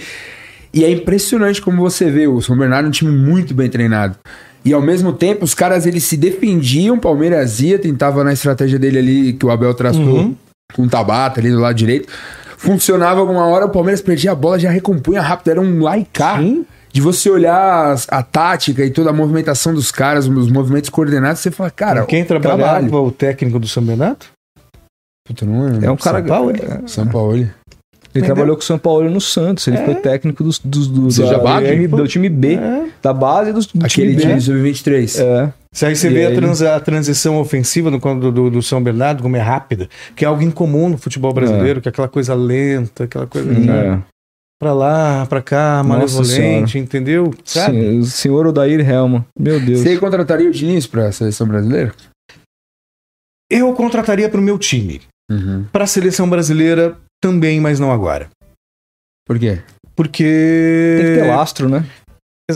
Entendeu? Então, a paciência com ele, pelo momento dele, já, já tem uma, uma rejeição muito grande. É, tem Então, uma- seria insalubre É. pra ele e pra quem trabalha. Primeira crise, meu. Acabou. Então, eu acho que o futuro da seleção brasileira tem o Diniz, não tem como. Não tem como. Ele é um cara que ele é elogiado pelos jogadores. Quem Sim. trabalhou com ele gosta dele. Alguém fala, ah, mas tem um episódio do Tietchan. Tá. Eu vi o Veiga falando dele no É. caso Veiga, agora. Paulo André, Daniel Alves. É, Daniel mais? Alves foi um dos mais Sim, fundamentais pra levar ele pro Sim, Paulo. vários outros jogadores trabalharam com ele, entendeu? Sabe? É um cara que agrega. E agrega não agrega do ponto de vista tático, agrega do ponto de vista de performance, agrega do ponto de vista pessoal. Uhum. Eu vejo muitas coisas em comum no Tele e no Diniz. Que é a preocupação com o lado humano. Sim. A maioria tá se lixando. Uhum. Passou do ponto com o Tietchan? Passou. Mas isso é um detalhe. Quem nunca errou? Que atire a Claro. primeira pedra. Uhum. Claro. Sabe, mas só que tem outras coisas muito legais. Sabe, no, do ponto Veiga, você deu o exemplo da história do, é, do, psicólogo, sabe? Então é uma preocupação com o lado humano e que na maioria das vezes a gente não vê. Eu acho que gestão passa pelo lado humano. As pessoas, e isso em qualquer setor de atividade. Eu já tive vários, várias questões internas profissionais porque eu me preocupo com o lado humano. O lado humano ele é fundamental para você ter performance. Não adianta você ficar cobrando resultado, resultado, resultado e, e dane-se o lado humano. É isso. Você tem que trabalhar feedback, você tem que trabalhar confiança. A confiança é a palavra mágica em qualquer setor de atividade. Você quer falar bem, você precisa de confiança. Uhum. Você quer exercer bem o seu papel, você precisa de confiança. Você precisa executar uma boa jogada em campo, você precisa de confiança. E essa confiança você pode conquistar de várias maneiras. Fazendo terapia, por conta própria, tentando buscar se conhecer, entender melhor, com um gestor que olhe para você com mais carinho, que ele veja você como, sabe, como uma pessoa, um ser que merece atenção e não como um objeto que você vai usar para ter resultado Uhum. não é resultado apenas. Sabe? Não se trata de resultado, se trata de pessoas. Então o lado humano ele é esquecido na maioria das vezes. Gestão de grupo entra nisso. Quando você olha pro, pro cara como. Não é uma. Não tô falando de passar pano, Uhum. de acolhimento. Não, não, não. Às vezes você tem que acolher. Às vezes você tem que dar uma bronca, às vezes você tem que. Mas tô falando de justiça. Eu tô falando de olhar pro outro de fato. Sabe, para a alma do outro. E além do seu próprio umbigo, dos seus interesses, e perceber como é que eu posso extrair o melhor daquele cara. Como é que eu posso ganhar a confiança daquele cara? É, E existem várias maneiras, não é eu tenho o meu jeito e acabou. é. Você pode reagir de um jeito, você de outro. E aí cabe ao gestor ter a percepção de como eu posso arrancar o melhor do Rodolfo. é. E como eu tenho que lidar com, o Felipe para tirar dele também o melhor. E às vezes são condutas distintas. Eu vi algo do Bernardinho uma vez, não foi o do Bernardinho, na verdade. É, eu sempre me preocupei com essa questão do lado humano. Sabe, para mim é fundamental e as pessoas esquecem. Ainda mais em tempos de rede, de rede social, as pessoas são muito cruéis. Aponta dedo, ah, isso aí não sei o que lá, isso aí não sei o que lá. Vamos dar um exemplo do Scarpa, que foi hoje que surgiu a notícia. Cara, no dia da final, do jogo poderia ser campeão, percebeu que ele tinha 6 milhões a menos que ele não ia ver. Acho que para muitos de nós aqui, 6 milhões você vai trabalhar a vida inteira e não vai conseguir ver. Uhum. De repente o cara vê desaparecer. Poderia ter jogado bem, jogado mal, jogou mal. Cara, as pessoas não têm noção do que, que ele tá vivendo. Mas jogou muito. inclusive. Sim, Deu jogou muito, mas poderia, sabe, isso poderia tirar o foco da, da questão dele. E as pessoas não. E se tirasse o foco, seria justificável. Justificável. Sim, e- Quem nunca veio trabalhar e de repente. Eu não tô com a Isso cabeça só legal. agradece o campeonato que ele fez ainda. O final ali, sobretudo, que ele Então, voou. Sabe, tem um, tem, tem um lado, mas as pessoas pensam que o O esportista... que diz muito também diz muito essa história sobre o nosso nível aqui, que o cara vai pra Premier League, o cara não fica nem no banco, né? Exato. Um time que tá brigando pra não cair, cara. Mas será que Exato. isso não tá na cabeça dele também? Não, Sabe? É, Ele está não. no nível técnico do futebol brasileiro, mas já tinha uma tá. outra questão, só É. para finalizar essa, essa questão do, do, do, do lado humano. Então, você vê muita gente que fica canalizando no outro, é, se torna, o outro tem que suprir as suas frustrações. Então ele tem que ganhar por você, ele tem que vencer por você. E aí, se ele perde, você vai ficar frustrado, você tem um comportamento infantil e bota a culpa nele. É isso. Ele é um representante. Ele é um É. representante e você é responsável pelo seu sucesso e seu fracasso. Agora, que analisar tudo num time de futebol não faz muito sentido. Então, eu acho que essa discussão tem que ser trazida. Na, as pessoas falam, ah, vaia faz par futebol. Velho, se você vai gastar 150 reais, 200 reais pra ir num jogo de futebol pra vaiar alguém, use esse dinheiro pra fazer uma terapia. Sim, Vai lá melhor. pra torcer pro seu time, ganhou, tá tudo bem, perdeu, você vai ficar puto, vai ficar chateado, mas ok, vai pra casa e acabou. Você não precisa querer bater no outro, matar o outro, porque o outro não supriu a sua necessidade emocional. Sim. Sabe, não supriu a sua necessidade emocional. Eu falei alguma coisa que eu ia falar depois, eu já esqueci já, mas tá tudo uma bem. coisa que eu queria Tem um falar. superchat aí, Rodolfo. Ah, beleza. Mas uma coisa que eu ia falar é o seguinte. É, eu, como Santista, vi o Diniz muito de perto no Santos e, e deu, deu pra fazer esse comparativo, por exemplo, com o São Paulo, porque quando se contrata o Diniz, você tinha muito uma expectativa de um cara Uhum. que poderia fazer algo diferente, algo que a gente tinha visto em termos de ofensividade parecido. E existem muitas diferenças, né? Porque as pessoas colocam, gostam de colocar também, também os técnicos nos mesmos, nos mesmos balaios, né? E eu acho, inclusive, que essa questão do- da preocupação do Diniz com a questão emocional, às vezes até prejudica o trabalho dele. Vou te dar um exemplo. Muitas vezes o, Di- o Diniz eu tenho convicção que ele foi demitido do Santos por conta da teimosia que ele tinha em escalar jogadores que não estavam rendendo, que todo mundo, até se a mãe do Diniz estivesse assistindo, ela ia perceber que o cara não estava rendendo e ele, ele escalava. O São Paulo era um cara que o cara jogou dois, dois jogos mal e trocava. Você não sabia com qual escalação o São Paulo ia vir. Até porque o São Paulo não tinha um time fixo. sim. Ele tinha ali alguns jogadores que ele não trocava, Veríssimo, Pituca ah, e tudo mais, mas até o Rodrigo, que tá no Real Madrid, ele tirava. O Soteudo saía do time. Todo mundo saía do time, né? Pituca e Veríssimo não. E o Everson, que depois Eu jogou lembro Galo. daquele jogo contra o Palmeiras no Pacaembu, que ele entrou de um jeito que ninguém esperava, com o Soteudo no banco, É, e tomou de quatro. banco. é. Tomou de quatro do Filipão. Depois o Palmeiras não viu a cor da bola na Vila Belmiro. A última derrota do Palmeiras pro Santos foi É, ali. exato. Então, assim. Só que era um cara que não E o tinha. Flamengo do Jesus tomou quatro. É. A última tomou, tomou quatro do São Paulo. Sim, Paulo. Então, assim, era um cara que ele não tinha muito essa coisa do, ah, meu, Pra mim, o que importa aqui é o profissional, o cara tem que me entregar, não tá me entregando é banco. E o Diniz, eu não sei se é, a- a- é, se é por conta de uma teimosia futebolística mesmo, ou se era essa questão de, meu, se eu tirar o cara agora do time, o cara tá em baixa, eu vou perder o cara emocionalmente, então eu vou insistir até onde der, e nisso, quem vai quem vai acumulando as derrotas e o ônus disso é ele próprio e o trabalho vai se perdendo. Taticamente, por exemplo, vejo diferenças fundamentais. Sim. O, o São Paulo é um cara que, o, o, para mim, o principal, a principal característica do trabalho dele não tá nem nessa ofensividade toda, que é aquela fazia linha de Tá 5 no ataque, mas na intensidade É sem isso a aí. bola. É A intensidade sem a bola. Você Sim. via seu time sem a bola se matando. Aquela coisa do amor pelo balão, aquela coisa que ele, Sim. ele ficava na beira do gramado que nem louco, dando de um lado pro outro, e era pra todo É mundo rachar. Já o E- Diniz é a O posse. Diniz é a posse, aquela coisa mais do da Espanha de 2010, que eu particularmente acho o futebol modorrento. Eu não gosto, por exemplo. Também acho não. que ele tá evoluindo, tá? O Uhum. Fluminense dele agora não joga assim. Não. Tá jogando de maneira muito mais intensa com a bola Muito mais rápido. muito mais rápido, até, ele- até porque Muito mais uma- vertical. Muito mais vertical. Mas é, me incomodava. Mas tem- são diferenças muito fundamentais que você vai vendo e que hum, eu acho que te incomoda um pouco. Essa é uma pergunta que eu quero fazer. Te incomoda um pouco essa, essa visão meio torpe de muita gente da imprensa com relação a esses pequenos detalhes, sabe? Vou te dar um. Só pra. Sei que tá ficando muito longa a minha pergunta, mas vou te dar um exemplo para contextualizar. Eu me lembro que quando o São Paulo jogava fora de casa, ele tinha uma estratégia de colocar um zagueiro como lateral. Ou ele colocava o Veríssimo de lateral direito para fechar o setor, ou ele colocava o Luan Pérez de lateral esquerdo. Aí a análise que você ia ver da imprensa, não a imprensa especializada, Sim. que essa cobre o time, sabe, mas a imprensa, a grande imprensa. Ah, perdeu porque ele jogou com três zagueiros hoje.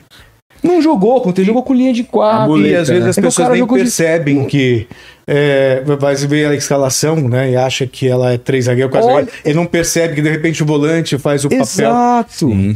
É, mas aí, aí me desculpa. Te mas- incomoda essa, essa Me análise? incomoda porque às vezes eu vejo é falta de. Eu, vi, eu via você no mesa redonda meio incomodado. Porque Sim, a galera porque às gritava e você falta- via sempre. Falta a percepção do jogo. Às vezes ah, o cara entrou com. Tipo, o cara tá acostumado a jogar com três zagueiros, de repente entrou com dois zagueiros de ofício. Mas a pessoa não percebe que de repente o volante veio jogar como. Então, às vezes as pessoas não veem o jogo. Elas veem uma escalação, vê o resultado e parte. Eu, eu gosto muito de observar o jogo do ponto de vista tático. Uhum. E tem nuances. Por exemplo, eu tava vendo sobre o jogo do Corinthians. Ah, porque o Paulinho fez a função do Renato Augusto. Velho, não fez a função do Renato Augusto. Tá muito claro que o Corinthians tá jogando um 4-4-2, o Paulinho tá jogando aberto pela esquerda, às vezes, às vezes trocava com o Roger Guedes, no Roger Guedes se aproximava do, do, do Yuri Alberto, Alberto. enquanto o Paulinho fechava ali a quarta, a segunda linha de quatro pelo lado, trocava, ficava o Roger Guedes ali e o, e, e o, e o Juliano e o Watson trabalhando ali pelo meio.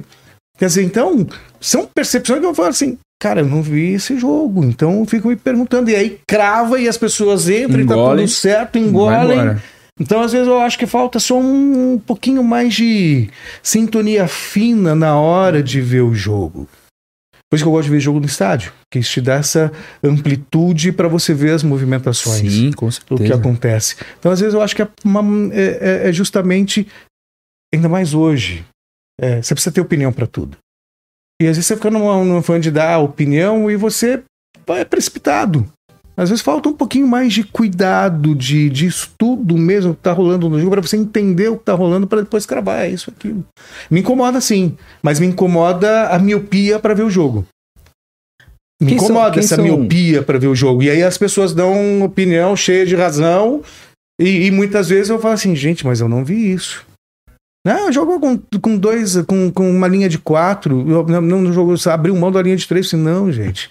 O volante não tá fazendo papel de volante, ele tá ali no meio dos dois zagueiros, Exatamente. saindo de trás, fazendo E outra, muitas vezes o time joga de um jeito quando tá defendendo e de Hum, outro ataca. outro, exatamente. Exatamente. Daí Você tem a troca. Então sai É. de uma linha de três, aí você depois tem tem tem uma, uma é, faz a linha de quatro quando você não tem a posse É, de ontem, por bola. exemplo, me chamou ontem não, sábado, é jogo do É, Palmeiras. te falou. Me chamou a atenção que, por exemplo, o Palmeiras ele joga com linha de três. E não jogou, tava com linha de quatro. Pelo menos o primeiro tempo, que eu não vi o Sim. segundo. Mas às vezes o quatro. faz o, o papel. Faz. Ou mais sério. É. É. o Marcos Rocha. E aí o lateral espeta, o Gabriel Menino abre um lado, É. o Veiga do outro. Aí Aí depois o outro defendendo é outro rolê. É, outro aí rolê. depois fala assim: É ah, outro- botou o Mike de ponta. Não, o Mike só tá ali pra completar a linha de cinco quando não tem a posse de bola. E Exato. é isso.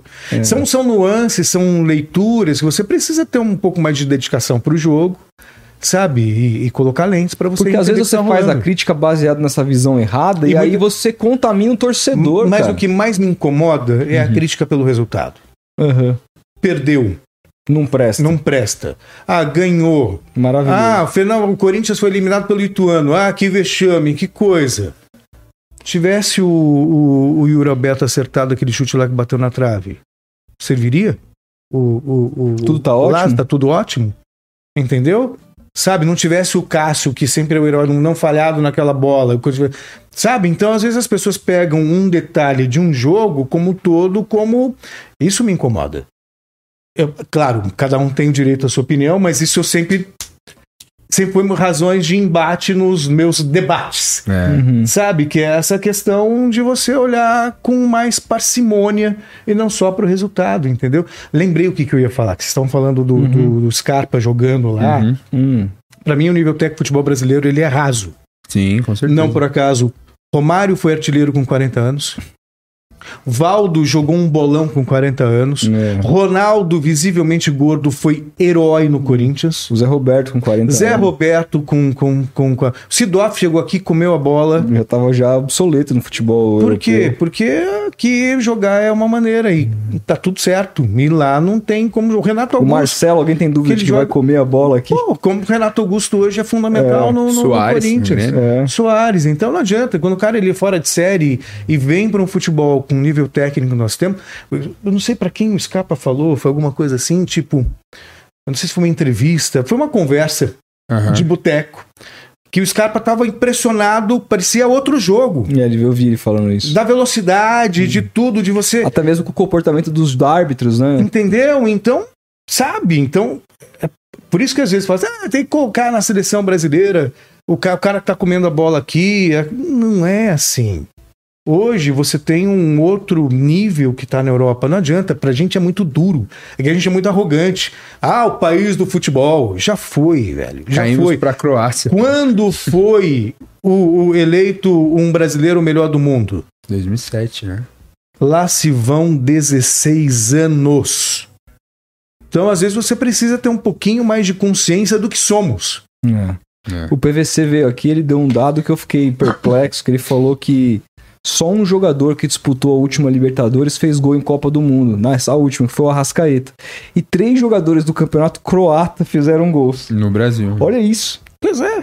A Liga Croata tem mais gols na Copa do Mundo do que a Libertadores inteira. Sair da nossa, da nossa, da nossa nuvem, sair da nossa bolha, é fundamental para você olhar o mundo lá fora. É. Ah, basta ver a Libertadores. Quem que monopolizou aí os últimos anos? Os dois times que chegam. A Argentina não, não, não tem mais um time tão forte.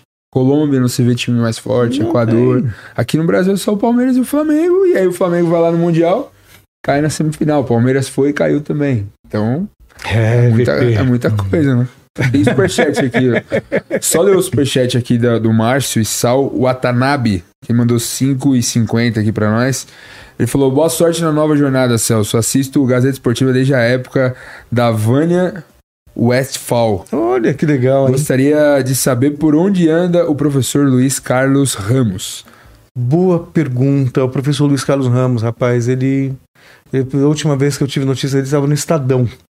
Mas faz tempo que eu não tenho contato com ele, mas era um dos comentaristas da época do Avalone. Uhum. Vânia, beijão pra ela, sempre foi minha parceira lá também no Gazeta Esportiva nos anos 90, ou nos anos 1990.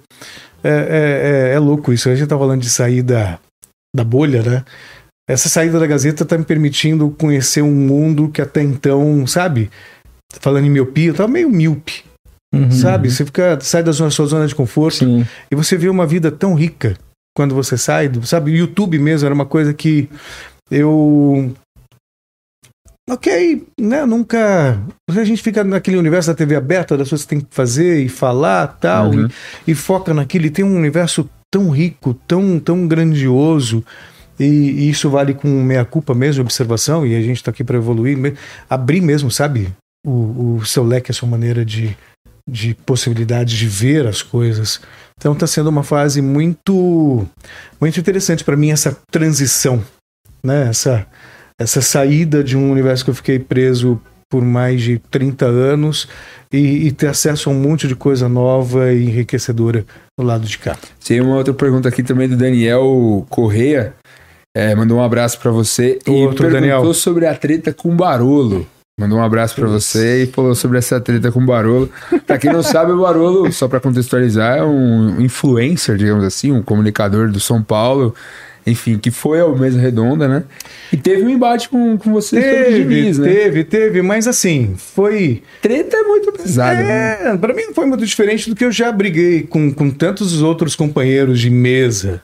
É, é, o, o Barolo, eu falei sobre isso outro dia.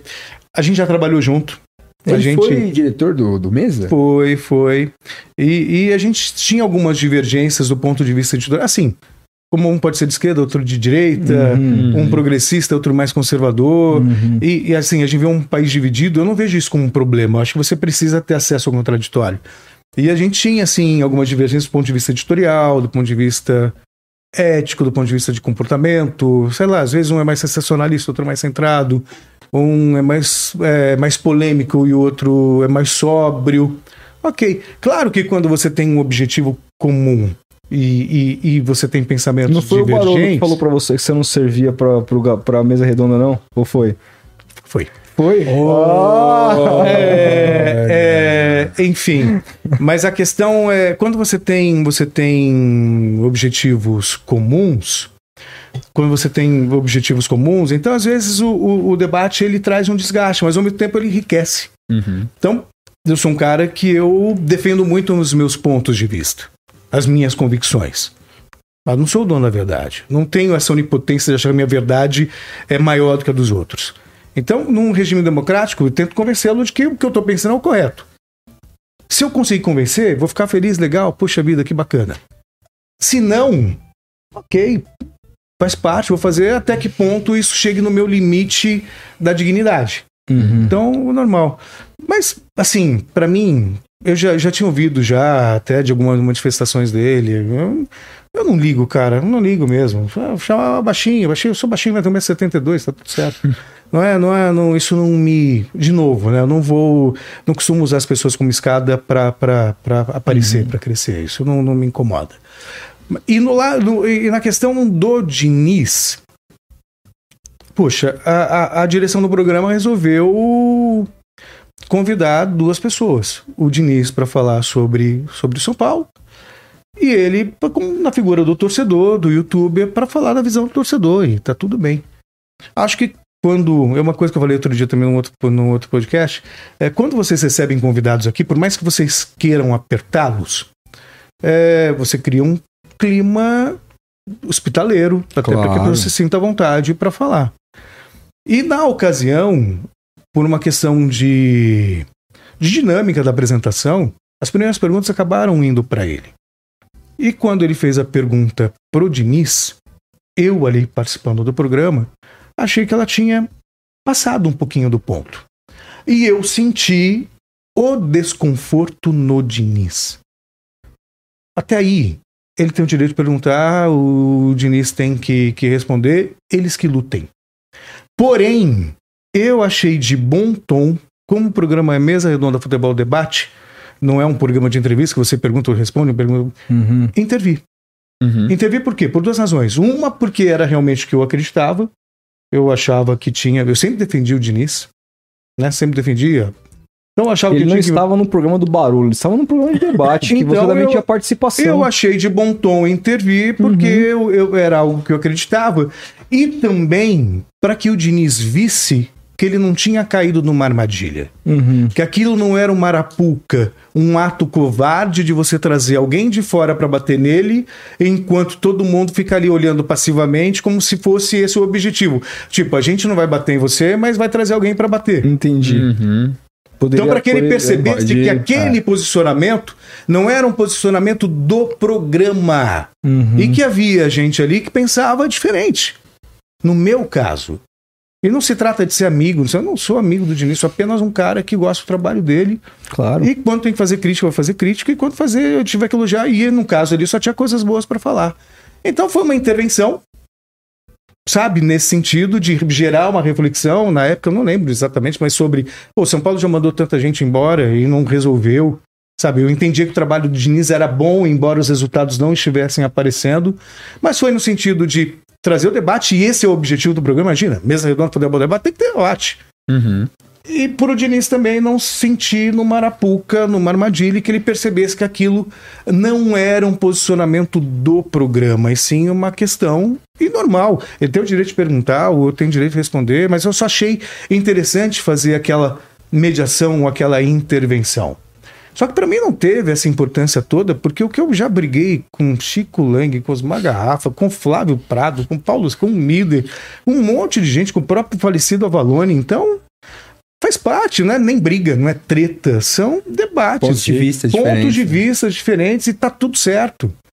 Né? Tá tudo certo, tá tudo certo. Isso não significa que eu nunca vou concordar com ele ou você vou discordar ou coisa do gênero. Mas para mim não teve a menor importância, cara, não teve mesmo. Uhum. Zero importância. Não me incomodou o fato e nem mesmo a repercussão, né? Porque assim, Repercutiu bastante. repercutiu bastante. Sim. Tanto que outro dia eu tava, eu tava vendo da criação de um canal, tava lá com o Esdras vendo da criação de um canal, estávamos juntos. Daí eu coloquei, pô, eu lembrei, pô, mas eu tinha um canal de YouTube antigo, tal, deixa eu ver, e botei Celso Cardoso lá para ver se eu achava o canal, que eu não lembrava nem o endereço. Aí, eu falei, Celso Barolo, Celso Barolo, Celso Barolo. Ah, você começou a ver. Falei, que que é isso, velho? Eu já tinha visto alguns recortes que me mandaram, mas eu confesso que eu, olha, nem liguei. Já, tudo bem, para mim não faz a menor diferença. Entendeu? Mas eu comecei a observar mais e vi que isso ganhou uma repercussão, mas para mim. É, a internet alimenta zero. muito isso. É, mas zero importância, zero. De novo, eu não vou pegar um, sabe, não vou usar isso como escada. Não é do meu feitio. Não foi assim que eu criei, que eu, que eu construí minha carreira. Ô Celso, e como que é a sua, é sua relação com a galera que sempre, essa galera toda que trabalha no, no, no mesa, que já trabalhou, o próprio Flávio, com, com, com o Osmar, que agora assumiu lá, com o Chico, enfim. É uma relação profissional? Vocês, vocês são amigos? Como é que é? Não, profissional. Não, É. Flávio, Flávio, Flávio bem mais próximo. A gente tem até um projeto juntos, agora a gente tá Uhum. discutindo, eu ele e o Paulo Sérgio. Então, o Flávio mais próximo, os mais colegas de trabalho, sabe? E, e quais o, são. O, o, o- o colega de trabalho.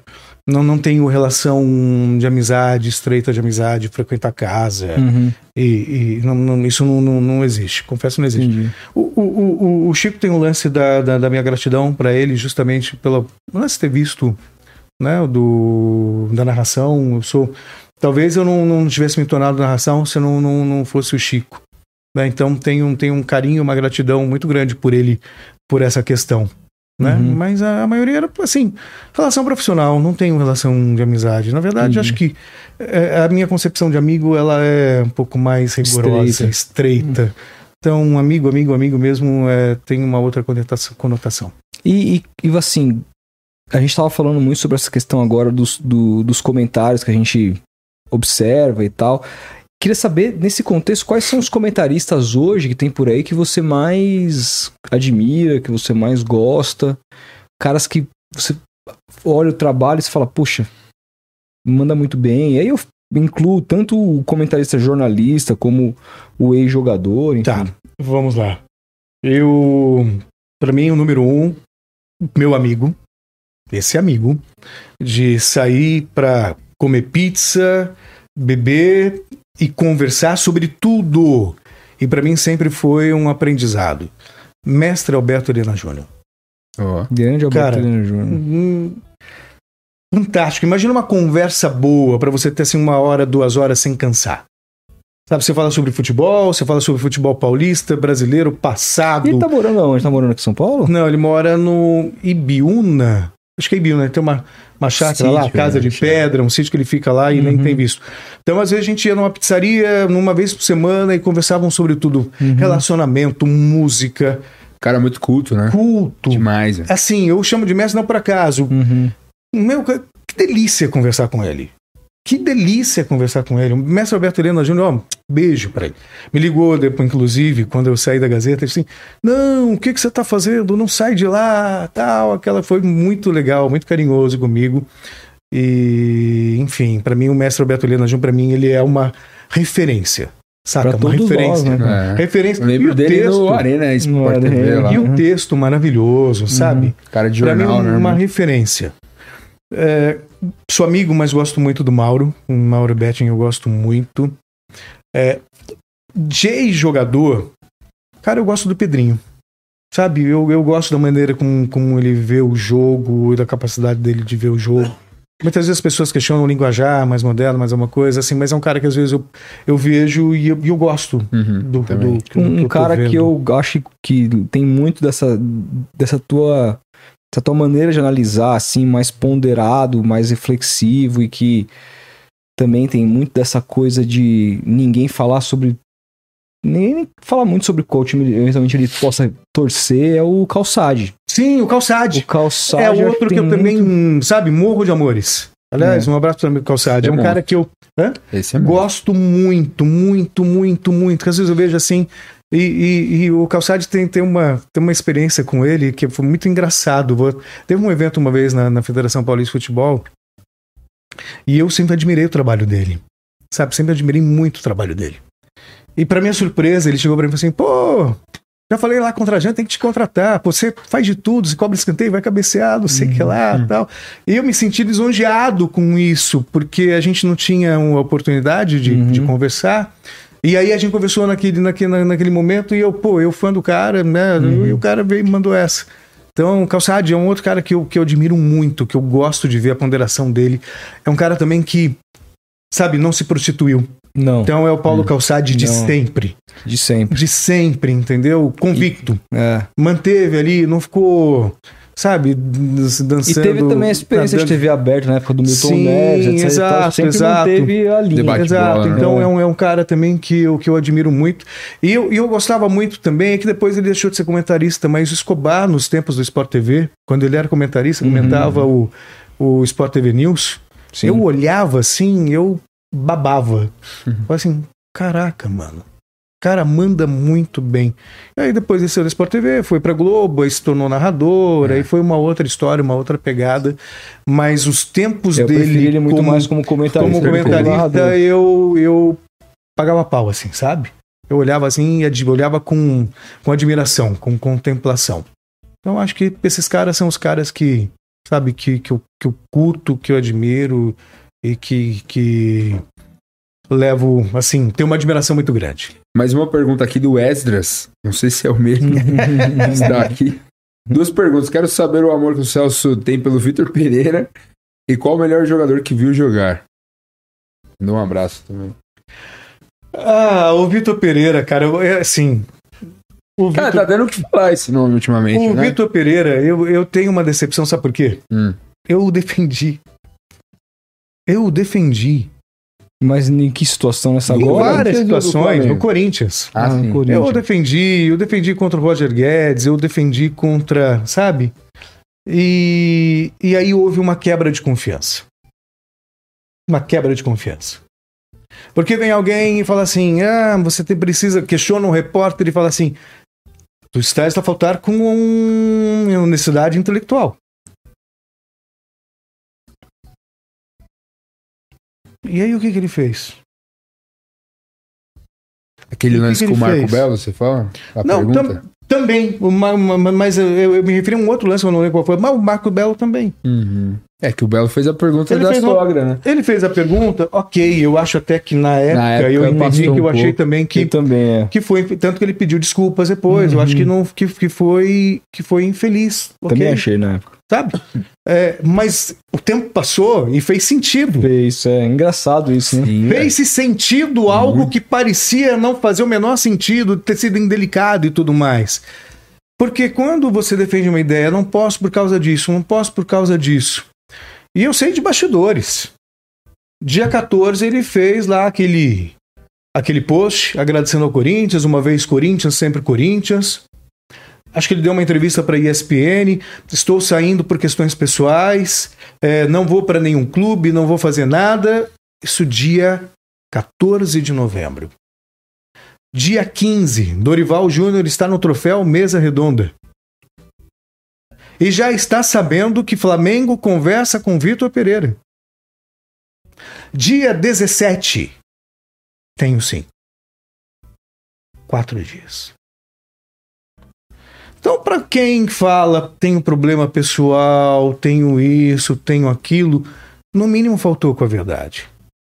Então, aí, se faltou com a verdade ali, dá mais a faltar com verdade em outras questões, como William, que vazou de uma conversa dele com a, com, com a Gaviões, uniformizada. Não, queria contar, mas o William sempre estava machucado, aquela coisa toda sabe, na questão do, do Roger Guedes e tantas outras coisas. Então passa um filme na sua cabeça e você começa a rever. Você, por exemplo, chegou aqui, você poderia desconversar sobre os reais motivos que te fizeram sair da Gazeta. Eu nem assim, eu, eu confesso que a questão da apresentação do programa eu li no, no, no Metrópolis até te uhum. perguntar. É. Nem precisamos perguntar. Você chegou Sim, aqui e falou. falou. Era, era, você falou a verdade, o porquê você saiu, etc e tal. Então dá para corrigiria porque não foi por causa da escolha Sim, profissional, foi não, não, porque óbvio, não, não me garantiram aquilo claro, que prometeram. Claro, hum. exato. A questão é a questão é dá para ser honesto, sincero, ainda que envolva uma questão uma questão profissional e concomitantemente a questão familiar, né? E aí entra a questão da empatia, o Duílio, é. eu sei que o Duílio abriu as portas da casa dele para ele. Tanto que ele sempre falava assim: "Ah, minha relação com o presidente é de é de amigo". Que raio de amigo é esse? Que você não pode chegar pro cara e falar assim. Meu amigo, você chega em casa, tá, na, fala tá assim, com mulher na cama. Ô, ô, é. ô, ô, Duílio, deixa eu te falar uma coisa. A gente foi bem contra o Flamengo na final. Não ganhamos por um detalhe. O Fagner perdeu pênalti, perdeu pênalti, aquela coisa toda. É. Mas os caras me fizeram uma proposta e eles vão me dar o que você não pode dar. Uhum. Eles vão me dar um time que eu possa ser campeão. Eles vão disputar Mundial, eu posso ganhar. Eles vão disputar a Recopa, eu posso ganhar. Eles vão me dar a Supercopa, eu posso ganhar. Sabe? E o Corinthians é o. Entendeu? Então, tudo bem eu. Para você, ou tudo bem não, ou simples comunicar. Então eu tô aceitando a proposta é muito mais do. Flamengo. Talvez você fique triste, mas entenda que é uma questão profissional que eu não posso recusar. Tá tudo certo. Tudo Mas certo. aí faz essa palhaçada tal. Aí, assim, e, e o louco, acho que é conclusão que praga de corintiano pega, é, o louco é que eu não me lembro de um treinador ter tido tanto respaldo de uma torcida como ele teve da torcida do Corinthians. Hashtag fica VP, VP, VP, todo mundo com também. VP, todo mundo com VP. E de repente ele simplesmente voou pro Flamengo, tchau, um abraço. E aí foi o preço da soberba. Sabe? Ah, por quê? O que, que ele pensou? Vou para um time pronto. Rascaeta, Bertão Ribeiro, vai chegando Gerson. Eu vou nadar de braçadas. É. Vou ganhar do Palmeiras, ganho do Abel, que é meu conterrâneo, vou ficar bem na fita, já ganho um título logo de cara. Depois vou pro Mundial, já pensou se eu ganho do Real Madrid? Tô feito. E com esse time eu vou ganhar do Real Madrid. Ah, depois, independente do Vale, Recopa, vou faturar três títulos, quatro títulos no intervalo de dois meses. Ah, tô feito. E aí a coisa não funciona bem assim, né? E aí ele conseguiu a ojeriza dos torcedores do Corinthians e de todos aqueles que gostam. Eu vou te falar uma coisa, para mim foi a maior sacanagem que eu já vi em 35 anos de carreira. Eu não me lembro de ter visto algo tão tão gritante, velho. Eu não me lembro. É, a gente já viu técnicos trocarem de clubes né, é, né? Eu me lembro, por exemplo, do Luxemburgo trocando o Santos pelo Corinthians em 97. Que depois ele foi recebido com moeda na Vila Belmiro e tudo mais, jogaram moeda nele, o caramba. Mas ele não fez isso, ele não mentiu. Ele, não, foi, ele, ele pagou a multa rescisória o, o dele. O, o Miller em 96 é. ficou fora da final da Copa do Brasil e se apresentou no São Paulo é. na semana seguinte. O Luxo é. saiu do Palmeiras em 2002, no começo do Brasileirão, e foi pro Cruzeiro. Tipo, deixou o Palmeiras na é. terceira rodada, Sabe, o Palmeiras então, cai eu... com o reforço que ele trouxe. Então, é. assim, e aí... Mas não, não foi traição. Não, mas, o, mas o que mais pega é um cara que pregava o sincerão. É. Questionava o outro por falta de honestidade intelectual, que expõe os jogadores dentro dessa sinceridade, aquela coisa toda. Conversei com o menino, aquela coisa toda. E quando era parte dele, ele simplesmente, Não. sabe? Sabe, eu posso, posso falar que eu duvidei dele ali quando ele lançou aquela resposta cretina sobre tu sabes quanto eu ganho? Ali eu já. Mano, esse cara Então, não é confiável. Até ali eu achei que foi uma infelicidade, entendeu? Então passa ser. o- Você defendeu aquilo? Não, não defendi, mas eu procurei entender como ele foi, contemporizou. ele foi infeliz. Ah, tá. Ele foi infeliz. Ele acha que ele foi infeliz, depois pediu desculpas. Ele foi infeliz. Uhum. Às vezes as pessoas É. escorregam, entendeu? Eu, mas ok, achei. Mandou mal. Mandou assim como mandou mal, tipo, eu queria ser o treinador do Liverpool. É, pô. Nossa. Né? Depois aí- de um clássico É, do São Paulo. mas isso aí, típico de pra pessoa que, sabe, não para pra pensar. Então ele precisa de um media training também. Isso aí, inclusive, na época me incomodou muito a, a passada de pano da torcida do Corinthians, cara. Porque com todo respeito. Parte da imprensa. O cara não pode falar um negócio desse e a gente. Ah, não, porque tudo bem. O que, que é tudo bem, É. cara? É o Corinthians, cara. Ah, o Liverpool. Pô, tudo bem, é Europa, diferente. Mas, cara. Então, eu vou falar uma coisa pra vocês, que me perdoe a torcida do Flamengo. Mas por causa dele, eu torci pro Palmeiras na Recopa. Não, Recopa na Supercopa do Brasil. Supercopa. Pro Al Hilal. pro Independente del Vale. e pro Fluminense mais do que nunca por causa do meu querido Fernando Diniz, que eu vou torcer sempre. E agora eu vou torcer hoje pro Vasco. Vasco. Você acha, que ele, você acha que ele dura até o encontro o, Com o Corinthians da Itaquera, não. Acho que a fiel torcida vai ficar frustrada. Acho que não vai chegar esse momento glorioso para fiel Mas seria muito torcida. interessante. Você né? já imaginou? Não, Seria eu muito- acho que não. Eu acho que ele ia ganhar um cartão vermelho no jogo anterior ou a sogra ia ficar doente. É, Eu ia precisar viajar de emergência para assim, Portugal. Vamos pensar, é um, a torcida do Corinthians sempre se comportou muito bem na arena, Sim. mas é um estádio que, pra quem conhece, você tem uma facilidade muito grande de muito pular. E imaginam que iam jogar, o joga, o- o- os atletas do Corinthians contra o Flamengo do VP. Imagina o que seria. É, porque tem jogador que foi até é, em programa de, da ESPN e falou, Sim, falou. abertamente que o cara O era... Juliano falou, Ah. Wagner falou, Guedes. É um Roger cara Guedes que, né? falou. Velho, o Juliano. Não dá pra duvidar do rodado, cara. né? E rodado. Não, Rodado. ele, ele. Eu vi uma entrevista dele. Cara muito esclarecido. Nossa, e sabe?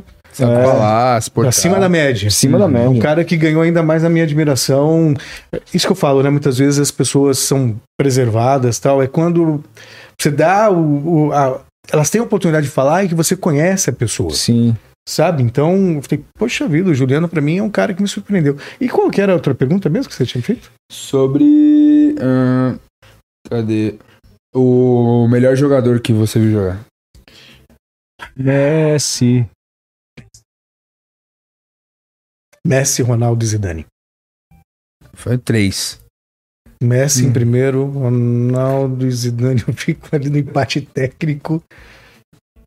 Fico no empate técnico entre Ronaldo Cara, e eu Zidane. acho que é pra mim também, viu? Eu, eu gosto muito do Romário, né, cara? Gosto Eu- do Romário. Eu gosto muito No do meu top Romário. 5 teria Messi, Ronaldo, Zidane, Romário e Maradona. É, o Maradona, infelizmente, Eu vi. não vi. Apesar de eu ter gravado Cala a Boca Maradona, é, eu, eu, eu, eu gosto do Maradona. Esse lance da música, Salsão. Como, Pelé como- foi ao concurso, tá? Ah, vi sim, óbvio. Hã? Esse lance da música, como é que começou? Conta pra gente aí. Cara, a música foi uma coisa muito curiosa na minha vida, porque eu venho, eu sou filho de músicos não profissionais. Meu pai tocava instrumento de sopro, saxofone, pistão, clarinete, minha mãe piano, estudou no conservatório e tudo. Mas eu nunca fiz nada na música quando criança. E aí depois resolvi fazer aula de guitarra quando já mais velho, e aí comecei a cantar nos karaokês assim, né? Quando as pessoas estavam bêbadas, eu criava coragem. Lá para as duas horas da manhã, cantava Elvis. Aí quando eu cantava, as pessoas assim, Celso, pô, que legal, tá, não sei o que lá. Aí resolvi fazer aula de canto, sei lá, pra aprender a cantar mesmo. E o máximo que eu ambicionava era, sei lá, dar uma canja na banda dos meus vários amigos músicos. Tinha uma coisa assim, meio frustrada. Eu via Aham. banda assim no palco, eu sempre fui muito a show, eu sou muito ligado em música. Acordo ouvindo música, vou dormir ouvindo música, tomo banho ouvindo música, Também. trabalho ouvindo música. Aí eu falei, pô, se eu tivesse estudado, se eu tivesse feito, talvez pudesse estar ali, né? E aí fui fazer aula de música, aula de, de, de canto. Aí participei da audição do, do, lá da escola de música que eu estudava tal. E aí postei num, num, num blog que eu tinha no UOL. E aí as pessoas viram, pô, Celso, que legal, pá, não sei o que lá. Foi uma música do White Snake, do David Coverdale. Não, é difícil a gente baita, cantar, hein? Sim, uma baita repercussão tal, não sei o que lá. E, e aí me convidaram, o, o Luiz Márcio Canto, na verdade, me convidou para fazer um projeto com ele, que era uma coisa assim, não muito ambiciosa. Cantar nos barzinhos, assim, tinha um sugestivo nome de cantar por aí. Tipo, Uhum. sem qualquer tipo de compromisso, só pra, pra fazer. E aí o primeiro show foi um show de abertura no, no Crown Plaza, eu cantei duas músicas. Uhum. Aí viram, eu postei de novo, ficaram sabendo na TV. A Ione Borges me convidou para participar do programa dela. O Rony Fon me convidou para participar do programa dele. Então, a Ó. terceira vez que eu cantava na vida foi no programa do Rony Fon ao vivo. E aí começou, me viram no programa do Rony Fon. Aí um monte de ligação de mensagem. Aí pintou para fazer um show em Santana, Paraíba. Aí me convidaram para uma temporada no Mar na Vila Madalena. Moral da história, foram 25 shows a partir da minha participação no Rony Fon. E aí veio o convite para fazer o CD. Eu falei assim, poxa vida, mas CD, velho, quase 40 anos, gravar um CD agora. e aí ganhei uma música do Pete Passarel, que é um do, do, do Viper e um dos compositores do Capital Inicial. Gravei uma música que o Capital gravou um ano depois. Uma parceria com o Annie Huss da banda The Mission, uma banda inglesa que eu tinha amizade, então ele mandou uma música, pus a letra. E aí a coisa foi fluindo. O Leone, do que desde que de abelha, Heróis Resistência, mandou, mandou por intermédio do meu produtor, na época o Marcos Klein, guitarrista do Traje Rigor. É, do hino do Palmeiras, Sim. tudo. Aí mandou uma, um CD cheio de músicas para escolher. Eu falei assim, cara, eu quero todas. Vou fazer Celso Cardoso canta Leone. Aí escolheu, então a coisa fluiu. Fluiu bastante. Comecei, continuei fazendo shows, claro, de uma maneira muito. sem me atrapalhar na TV, então dentro da, da minha agenda que eu podia fazer. Daí veio a ideia de fazer o segundo disco. Aí o segundo disco eu agia com mais. Primeiro foi no susto, né? Eu era o jornalista que cantava e ainda estava meio. Meio assim. Aí não, a partir do segundo disco eu já assumi mesmo essa questão, sabe? Do cara que canta, do compositor, compus seis músicas. Aí parcerias com o Teddy Corrêa, do Nenhum de Nós, do Falasque, Ex-Angra, Almar. Falasque, que grande. do É, Falasque. é, hum, gravei música com parceria com o Mingau, do Traje, o próprio Mar- Marcos Klein. Fiz música sozinho. Então, gravei Cala a Boca Maradona, porque tinha peça de aquela, aquela pecha de argentino. Uhum. Aí eu falei assim: ah, vou gravar isso aqui pra ver que eu gosto da Argentina, mas eu sou brasileiro acima de tudo, entendeu? Uhum. E aí foi isso. Aí foram dois discos, alguns vários shows. Ultimamente eu dei uma parada, né, desde que eu perdi meu pai em 2018. E ali foi foi meio complicado pra mim, aí eu dei uma eu dei uma dei uma parada. E aí também veio depois é, houve uma reformulação, desculpa. Que isso. Veio uma reformulação na Gazeta, eu virei também gestor, chefe de reportagem, então acabei deixando a música um pouco de lado, fazer algumas participações, alguns shows. Fiz, na verdade, nesse proce- pro- processo eu fiz dois shows. Um em Osasco, no, num Sesc de lá, outro no Teatro Gazeta. Aí não fiz mais show meu. Fiz só participações em bandas de, de amigos, né? Mas eu tenho um projeto aí de, de gravar uma música com o Clemente Nascimento, do, do Inocentes, da Plebe Hood. Eu vi uma crítica dele sobre, sobre o- a sua meu- música muito foda, velho. Ah, Ele ele, falando que não curtia pop rock e tal, mas que o seu pop rock foi um que encantou ele. pois assim. é, velho. O Clemente é um amigo de coração, assim. Ele é muito foda. E, mas, a- mas ele é muito. É- é- ele é muito genuíno, assim. Então, se ele não. Sabe? Então me deixa muito lisonjeado o que ele escreveu. Sim. Sabe? De ver assim, você fala assim: caraca. Você até mano. repostou, né? Sim, é porque pra mim é um, um presente. É, e o Mauro Betting escreveu a resenha do primeiro disco. Olha só. O Mauro Betting escreveu a resenha do primeiro disco. Então eu vou fazer uma parceria com ele numa música, uma releitura, que vai ser um punk rock, Uhum. de uma música já de um clássico, que não é, é uma- uma- um clássico da MPB.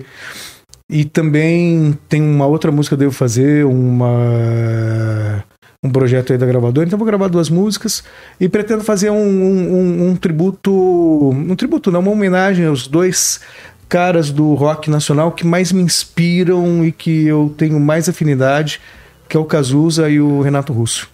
Então quero fazer um, show com, com coisas dele, com releituras de músicas deles que eu gosto muito e fazer uma apresentação que é uma coisa também que eu pretendo fazer nos próximos dias, meses, meses é mais mais adequado. O, o Celso, é, e agora, assim, quais são os. é, você está vislumbrando trabalhar com internet?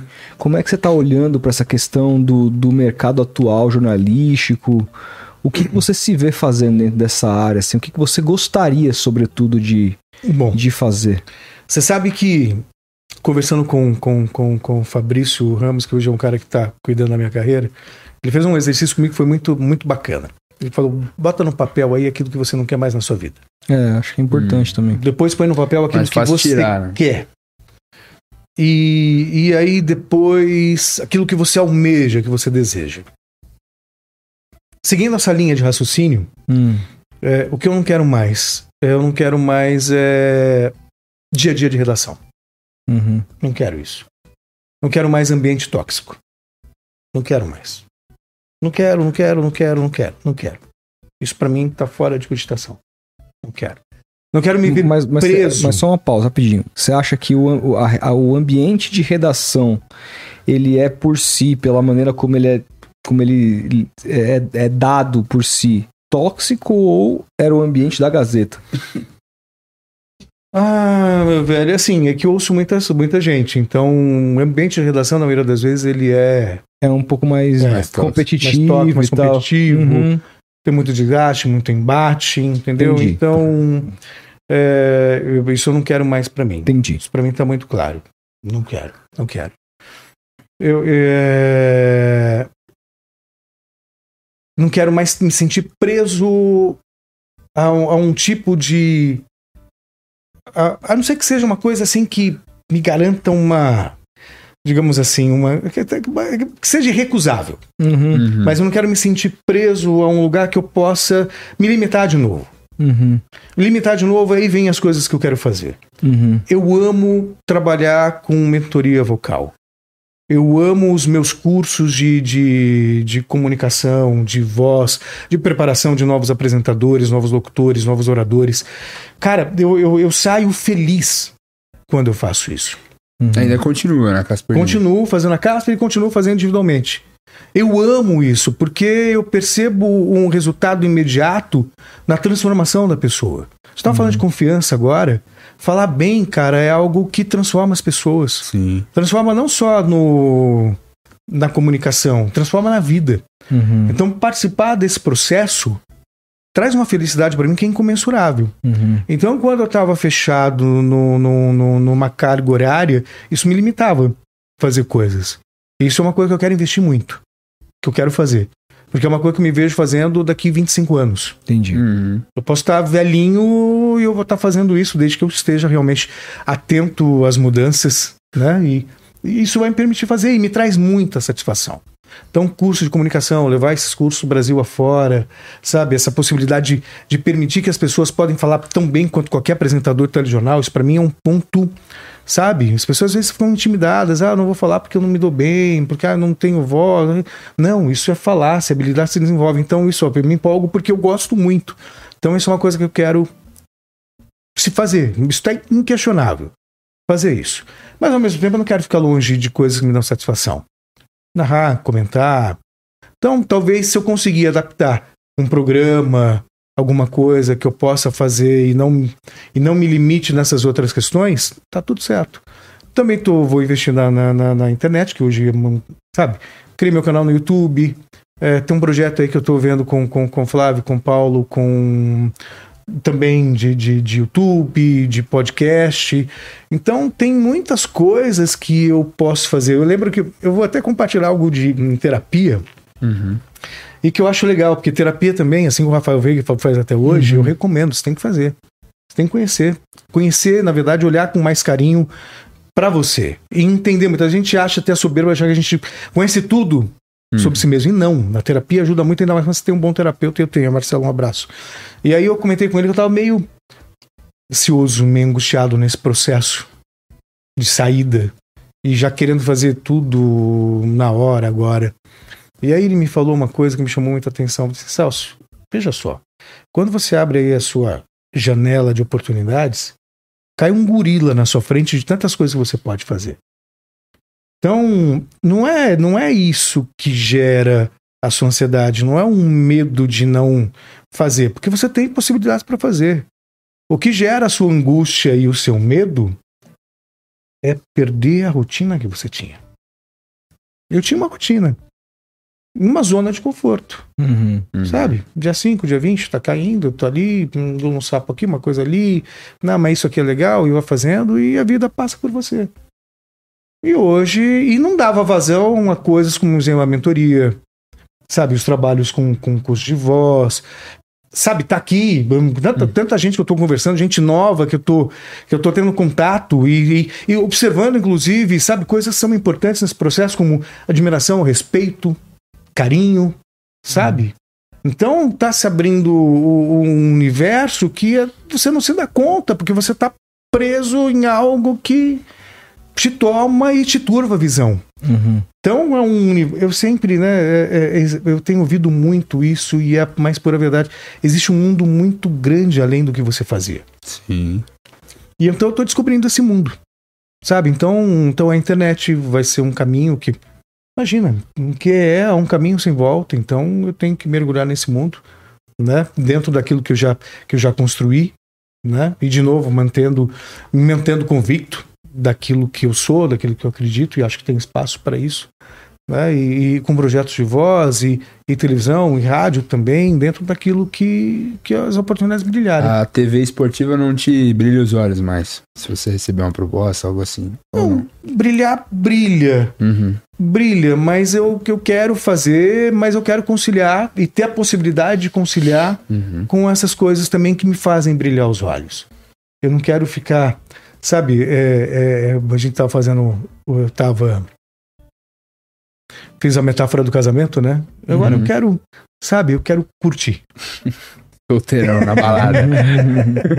Eu quero curtir, entendeu? Merecido, né, cara? É, de ah, tanto por 31 tempo, anos, É, né? e se eu lugar, tiver que me amarrar, entendeu? Tem que ser uma coisa assim que muito- seja fora do comum. que vai acontecer mais cedo ou mais tarde, Tem que ser a entendeu? Gisele Bündchen. É, entendeu? Agora, se sabe, se você de repente vai ser a referência como um mentor vocal, ou se vai ser uma outra emissora que me chegou com uma proposta que não tem como recusar, sei.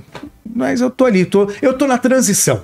Uhum. E tô curtindo a transição. É. Sabe, eu passei da fase assim que eu tava meio.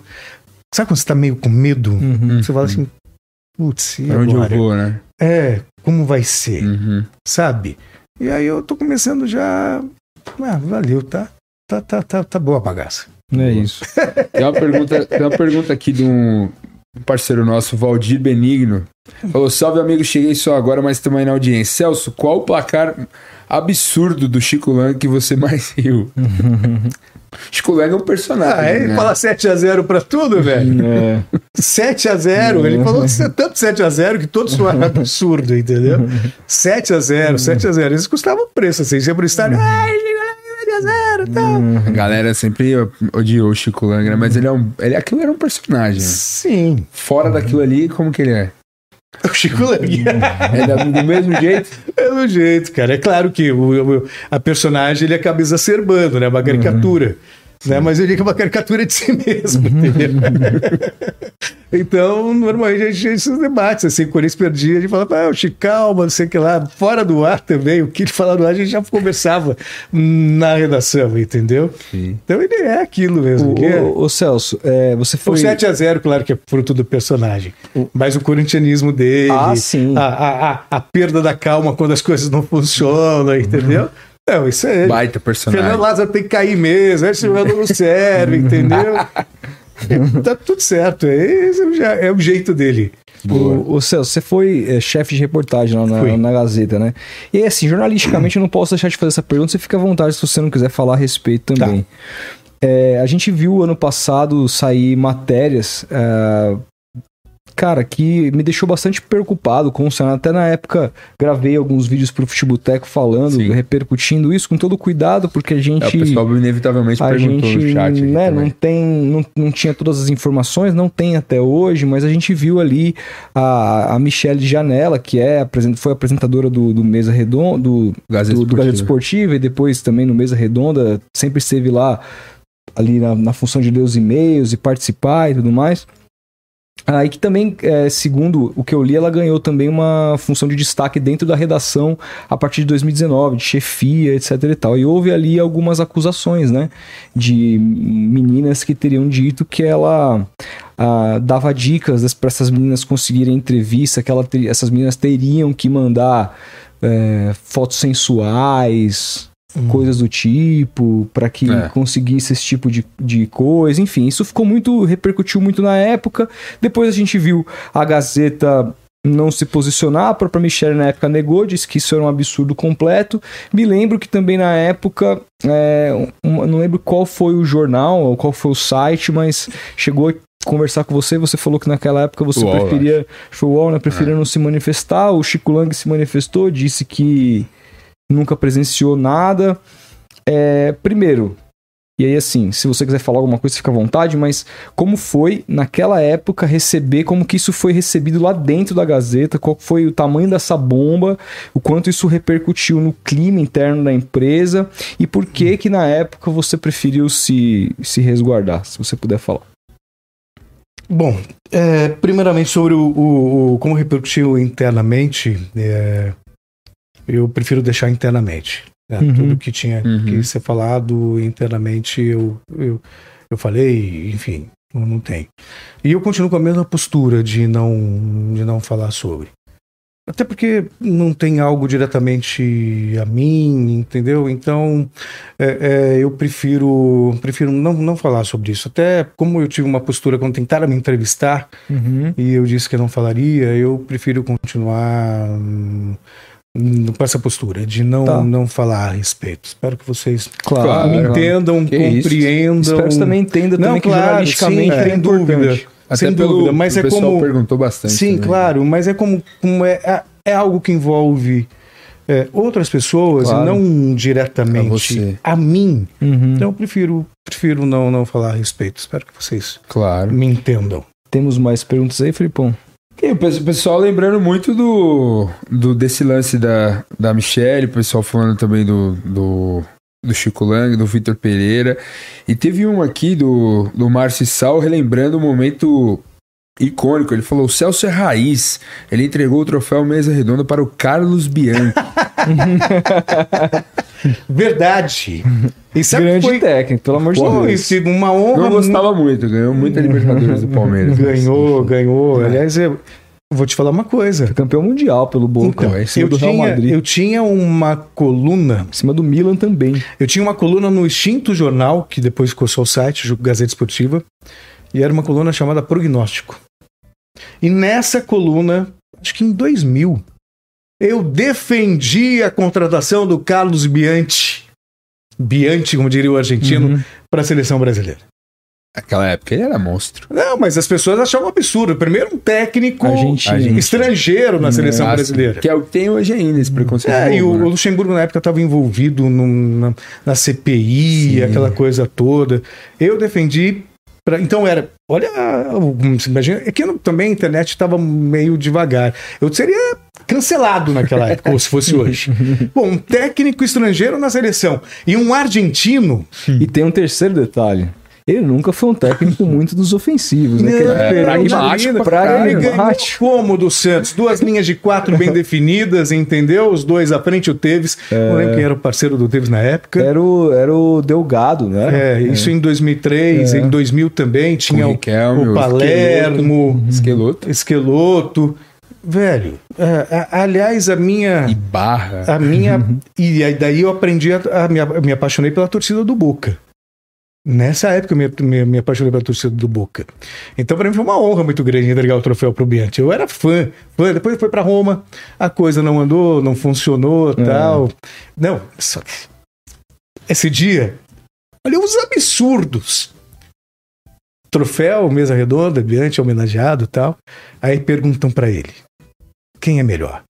Messi ou Kaká? Sabe o que ele respondeu? Hum, Hum. Kaká! Ele respondeu isso. Respondeu Kaká. Mas isso, isso foi Tá em que gravado. ano? Isso foi em que ano? Ahn, 2000? Não, 2000 e quanto? Pera, pera, pera, deixa eu me lembrar. 4, 3. Acho que três ou quatro. Ah. Três ou quatro. Tudo bem, né? O Kaká É, foi o- o melhor do mundo depois É, de e o 2007. Kaká já tinha o mais Messi tava rodagem, né? surgindo tinha mais rodagem. É, acho que foi. Não, acho que não foi nem 2004, acho que foi 2005 Talvez na época que o Kaká foi... ou é, 2006. É. Enfim, anos 2000. Uhum. Mas ele respondeu isso, Kaká ou Messi? Ele respondeu Kaká. Nessa ele errou muito feio. Errou. Dessa ele errou. Errou ele errou. feio. Quis fazer uma média E e... a- a- o pessoal na Gazeta te zoava por conta dessa lance da Argentina. né? Zoavam. Isso Isso daí começou quando? começou ainda nos anos. Dois, do- foi 2005 por aí. Porque uma vez eu falei no programa que se o brasileiro tivesse a disciplina tática do argentino, a garra do argentino, com a técnica que tem, seria imbatível. Aí meu Porra. colega de bancada começou assim: é, só pode ser argentino. Só pode ser argentino. E foi falar, acho que na verdade, para ver, tentar mesmo uma, uma coisa meio pejorativa. Só pode ser argentino. Começou a me chamar de argentino, argentino, argentino, argentino. E as pessoas começaram a acreditar que eu era argentino.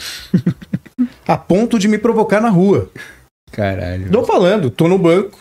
Argentina eliminada pela Alemanha na Copa de 2006.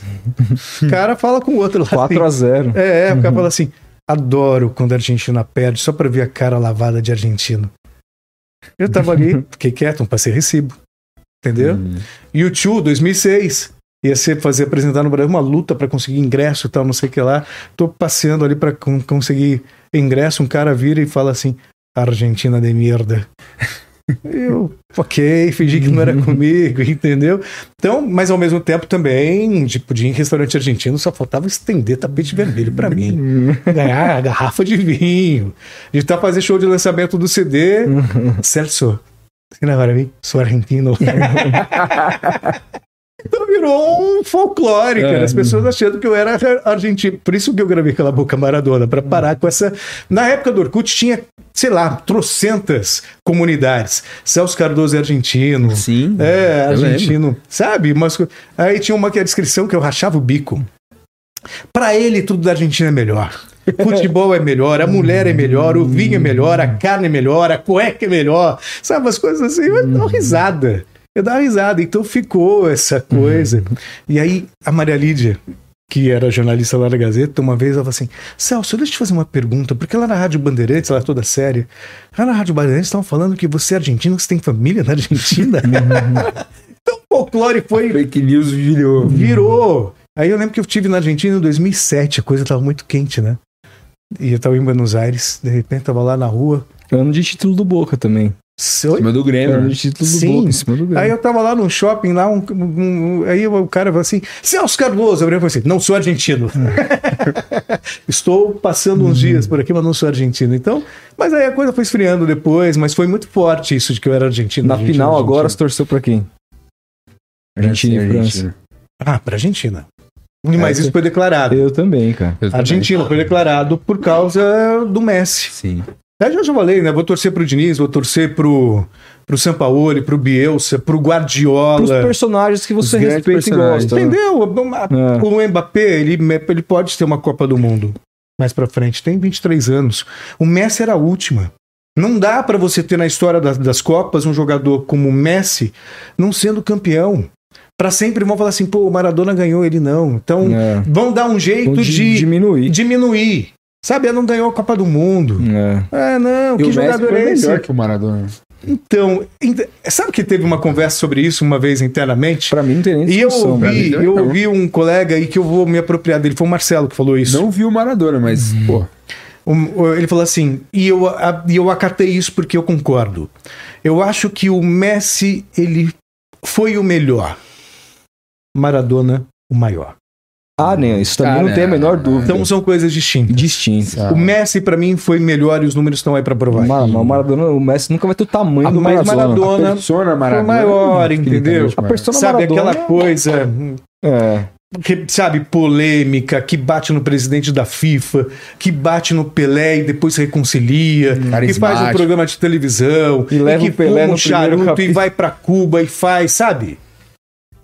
Eu tenho Fica até- no, camarote, na Copa lá. Não, eu tenho Aliás, cara você de falou, do, você falou do, do Sareta, eh, antes de começar o programa, tem uma história que o Sareta contou no, no- acho que no Flow, cara, com Maradona, que é uma das histórias que eu já ouvi em podcast mais deliciosas da vida, assim, que eles se encontraram num bar da Argentina e o Maradona, que era muito fã de tênis, reconheceu ele.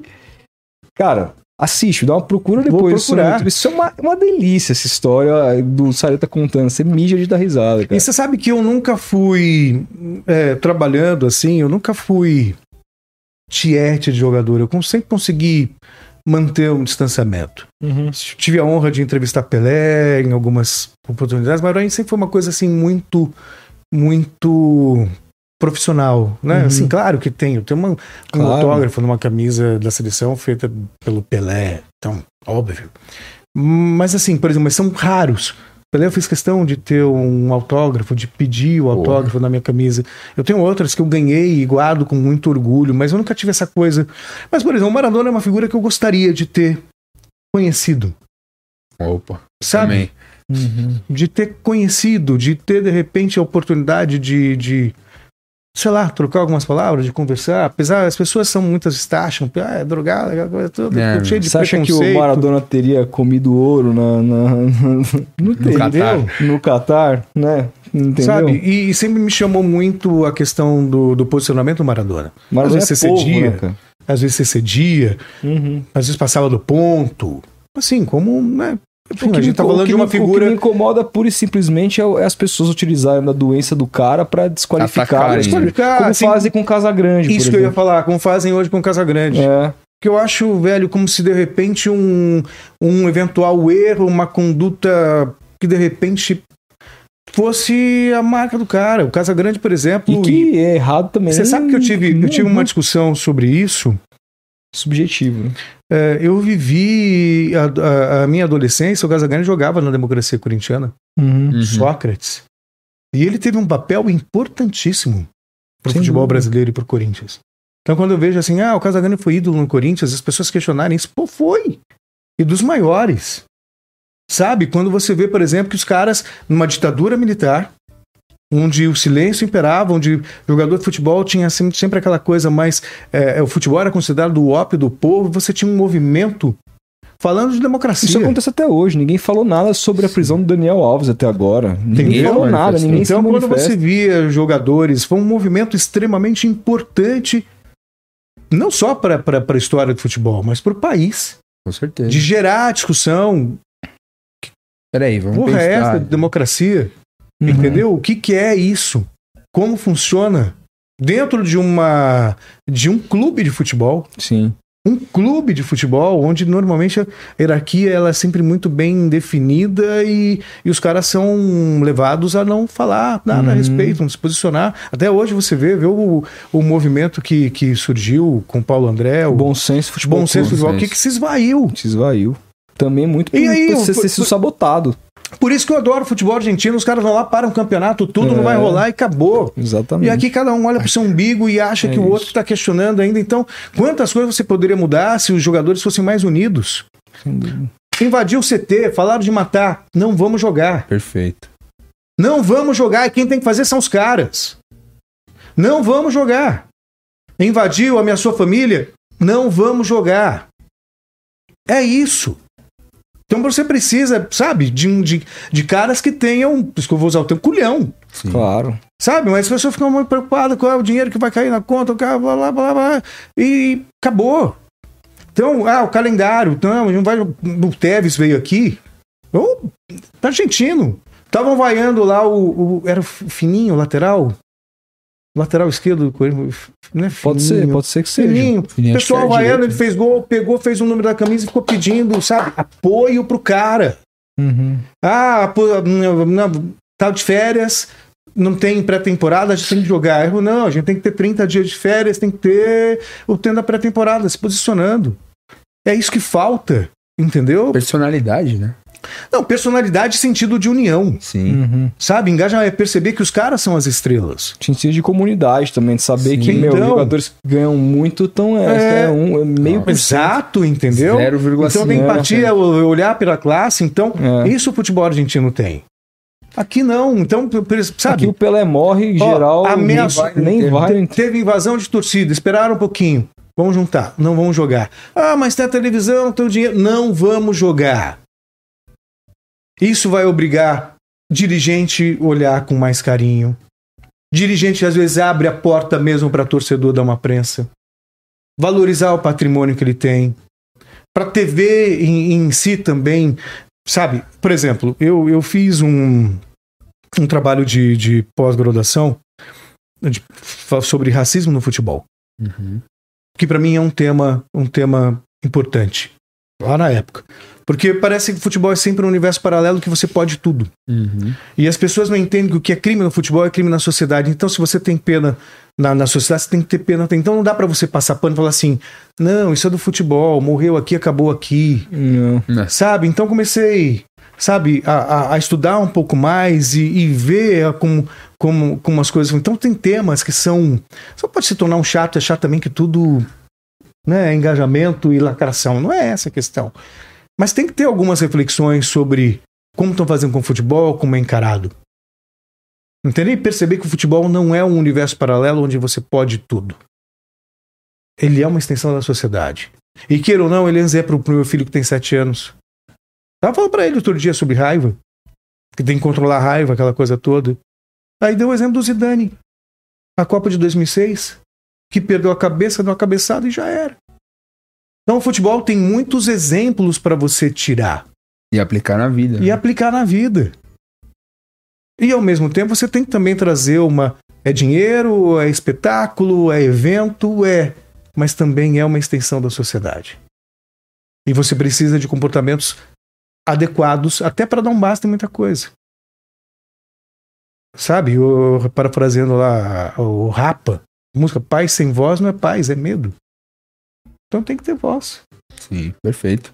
Então já responde a pergunta do nosso Valdir aqui que mandou, perguntando se futebol e política se mistura pra É você. claro, Claro que sim. Outro dia eu vi um, um apresentador, enfim, que uma vez falou assim: ah, futebol é brincadeira, é entretenimento. A partir do momento que você vê pessoas que se elegem por causa do futebol, que gira dinheiro gigantesco em torno do futebol, Uma indústria. indústria, tem isenção de impostos, tem isso, tem aquilo, Tem que ser levado muito a sério. É.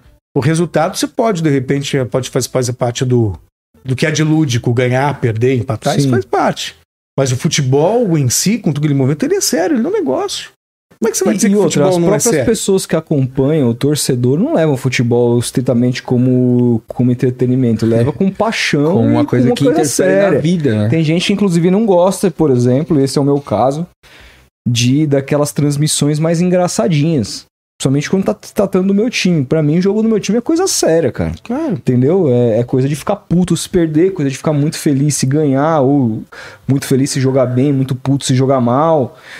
Porque Interfere na vida. interfere né? na, a Uhum. nossa paixão é muito grande sobre aquilo. Então, eu acho que essa visão de, de querer transformar o futebol num Um entretenimento. em mais uma coisa, como se fosse um- uma série da Netflix, sabe? Se fosse um reality show. Isso pra mim me incomoda muito. O entretenimento é o Big Brother, tá? E tá divertido Eu, e eu, tal. eu É acho isso. que tem o que do entretenimento quando você vai, assiste um jogo. Pra mim não é muito diferente você assistir um espetáculo no teatro. Claro. A não Só que tem a vai questão- ver o que aí não é é- espetáculo Ainda nenhum. mais É. tem gente cobrando o São Paulo, é, os é, caras que é. Eu acho que tem, mas futebol tem, ser mas tem a questão, né? Tem a questão da torcida, tudo, mas é um, é um evento. Eu acho que a relação torcedor e eu acho que ela tem, tem que ser encarada dessa maneira. Mas quem trabalha com isso não pode encarar dessa maneira. Até porque quando você não leva a sério, você ignora fatores que podem influenciar no seu riso. Se existe uma corrupção no futebol, a compra de alguém, alguma coisa assim, isso vai interferir no seu, no seu estado de espírito, se você tá alegre, se você tá triste. E se aquilo é manipulado, isso não é legal. A Uhum. gente viu agora a Série B aí, né? Entendeu? É. Então, e tem tantos outros fatores. Então, condição para você ir para um estádio, entendeu? A organização do evento. São coisas seríssimas. A administração do, do, do futebol em si, como instituição. Sabe? Então, você tem que levar isso a sério. Então, as pessoas que trabalham com isso, elas têm a obrigação de prestar esse serviço com seriedade. Como você viu o ex-presidente Bolsonaro que utilizava muito o futebol como palanque político? Como que você observava aquilo? Hum, isso eu acho um fanfarrão. Mas cai quem quer. Uma- Um dia tá com a camisa do Vasco, um dia com a camisa do Flamengo, um dia com a camisa do Palmeiras. É, mas ele é Palmeiras, e aí Não, na não, final não. fala que torce pro Jamais. Flamengo. É. Jamais será. Jamais foi. É, eu acho assim, é, na verdade a apropriação, e não, não é só ele, são vários, né, que se apropriam de repente do futebol para aí faz parte da política brasileira, né? Aquela coisa assim, ah, vou, vou estar bem, como comer pastel em campanha.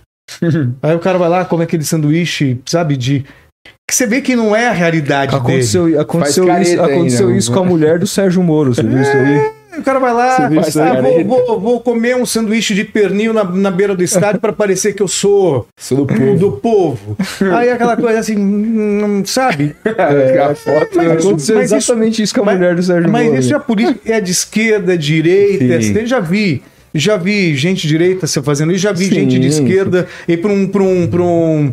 Na Copa de 98, ir para um, pra um restaurante marroquino, porque o Brasil jogava contra Marrocos, eu estava cobrindo o, o- o- fazendo o, o ambiente desse Uhum. jogo. Aí a pessoa de do nada.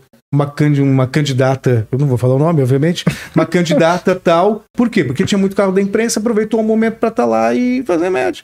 Então, sabe, hum, o marketing, eu, às vezes, eu- o marketing ele é fundamental, eu acho, para muitas coisas. Mas eu também tenho uma preguiça, às vezes, com algum. É, Sabe, que algum, com alguns posicionamentos que é tiro no pé. sim, Sim. Né? Então, certeza. até o marketing tem que ser levado a sério. sem dúvida. Então tem que ser algo que você entrega realmente. Não, velho, se você não gosta de, de sanduíche de pernil, não vai fazer cara de quem tá curtindo, entendeu? Vai É, melhorar a é, vida é- do cara que vende os É, sanduíches, isso, tá não adianta se vestir de gari. É. isso, por exemplo, a gente começou o programa, eu fiz o, o nosso merchan aqui, falei da KTO e tudo mais. Cara, eu não vou chegar aqui, se os caras me ligarem e falarem assim, ó, você tem que pedir pros caras, mano, apostar alto, meu, gastar os tubos no negócio, que é um mercado de oportunidade, que você Uhum. pode ganhar milhões, entendeu? Lógico que isso não. Tô dando um exemplo, Sim, jamais aconteceria. Mas entendeu? Não- Eu não passei por isso na televisão, quando tinha a possibilidade de fazer merchandising. É, E pra mim era uma questão de honra fazer algo, de fazer sobre algo que eu usaria. Por uma sim, questão ética. sim. Não, e, É e assim, e manter a minha postura que eu era no, no, no ar. Não adianta lá, tô assim, ah, o, Gran- ah, o Corinthians fez isso, vai assim, ah, compre isso, porque é fundamental. Hum, É isso. tem que ser dentro daquilo que eu sou. Que me passa muito mais crível, passa muito mais credibilidade. Sem dúvida. Pra quem tá vendo, pô, o cara né, tá usando algo que ele faria. É isso. Perfeito. É isso. Ser genuíno é fundamental. É isso. Gente, esse foi Celso, Celso Cardoso, Cardoso, monstro demais. sagrado. Cara, Obrigado, vocês primeiro de são tudo, demais. obrigado por ter vindo. A gente ficou muito feliz. Fazia muito tempo que a gente queria Desejamos receber. sorte nessa nova. É, Obrigado, empreitada. muito obrigado. Obrigado pelo é, convite. você vai descobrir um mundão aí Sim. muito mais legal do que você imagina encontrar, porque Já estou descobrindo. é então, porque é, de fato Esse aqui é um exemplo. que a É, gente fica feliz, exato. fica feliz e, e gente faz todo aquele procedimento lá. Agradecer os cinco contos aqui, ó, do Manda- Adonias, que mandou pra nós aqui no Ah, obrigado, gente. Não Todo falou mundo- nada, mas mundo, então mandou, É, então todo tá- mundo que tá bom. comentou, todo mundo que deixou o like, todo mundo que se inscreveu aí, muito obrigado. Semana que vem tem mais. Logo, logo a gente revela aí quem vai vir. E obrigado, Celso. Precisando. Tamo junto. aí. Deixa suas tá bom? redes aí pra galera. É, Tá. Canal no YouTube também. Canal no. YouTube, é, o Instagram, Celso Cardoso Oficial, Twitter, Celso Cardoso. O, vai ter o link no, do, do YouTube, que eu não lembro de cabeça. É Celso Cardoso Oficial também, né? Celso Cardoso Oficial também, meu, meu, meu novo canal no YouTube que tá começando agora. Tá, um e você dia, pretende, você um pretende dia eu falar viro sobre gente grande tudo? como vocês. Você pretende falar que sobre isso. tudo não? Como é que é? Sim, pretendo. Na verdade, eu pretendo falar sobre futebol também, não tem Uhum. como. É, quero também ter um quadro chamado. Talvez o novo nome deve ser isso mesmo, além das quatro linhas, que eu quero abordar justamente o lado humano dos Já faz no Instagram nomes. esse, né? Já faço no Instagram, que é justamente para dar oportunidade sobre o que a gente estava falando, Uhum. sobre o que existe de humano, humanizar os atletas. Sabe, por exemplo, antes de. Quando você vê de repente o Scarpa jogando lá, qual que ele tá passando? É. Sabe? Ninguém. O Leandro Castan, por exemplo, que lidar com um tumor no cérebro e voltar a jogar. Uhum. Como é que funciona isso? Como é que é pro cara? Antes da numa final de Copa do Mundo, de repente a família tem uma o filho tem uma dor de barriga, alguma coisa. Sabe, humanizar mesmo para que as pessoas entendam que que essa máquina para quem você torce é um homem como qualquer um que tem boleto para pagar, tem conta para pagar, tem família, tem filho, tem preocupação. É. E tudo isso influencia também. Claro que todo bom profissional tem que tentar deixar de lado aquilo que o preocupa para ter um, uma boa performance, mas ainda assim. Eu acho que você precisa ter uma tolerância maior com os acertos, com os erros, entender o que há de mais humano nas pessoas. Que eles padecem de ansiedade pré-final. Uhum. Ronaldo, 98. Maior exemplo. Teve o piripaque. Ah, tava vendido. Ah, não, não, não, não tem condições, não tem estrutura. As pessoas precisam entender a carga sobre um jovem de 21 anos, considerado o melhor do mundo no final de Copa do Mundo, e que pode acontecer com qualquer um e não é um, um sinal de fraqueza. Sabe? Então as pessoas deixaram de humanizar. Então isso é uma coisa que eu quero abordar muito no meu canal no YouTube. Boa. Ótimo Esperamos tema. aí, bastante ansiosos pra ver, vou, Boa. vou consumir.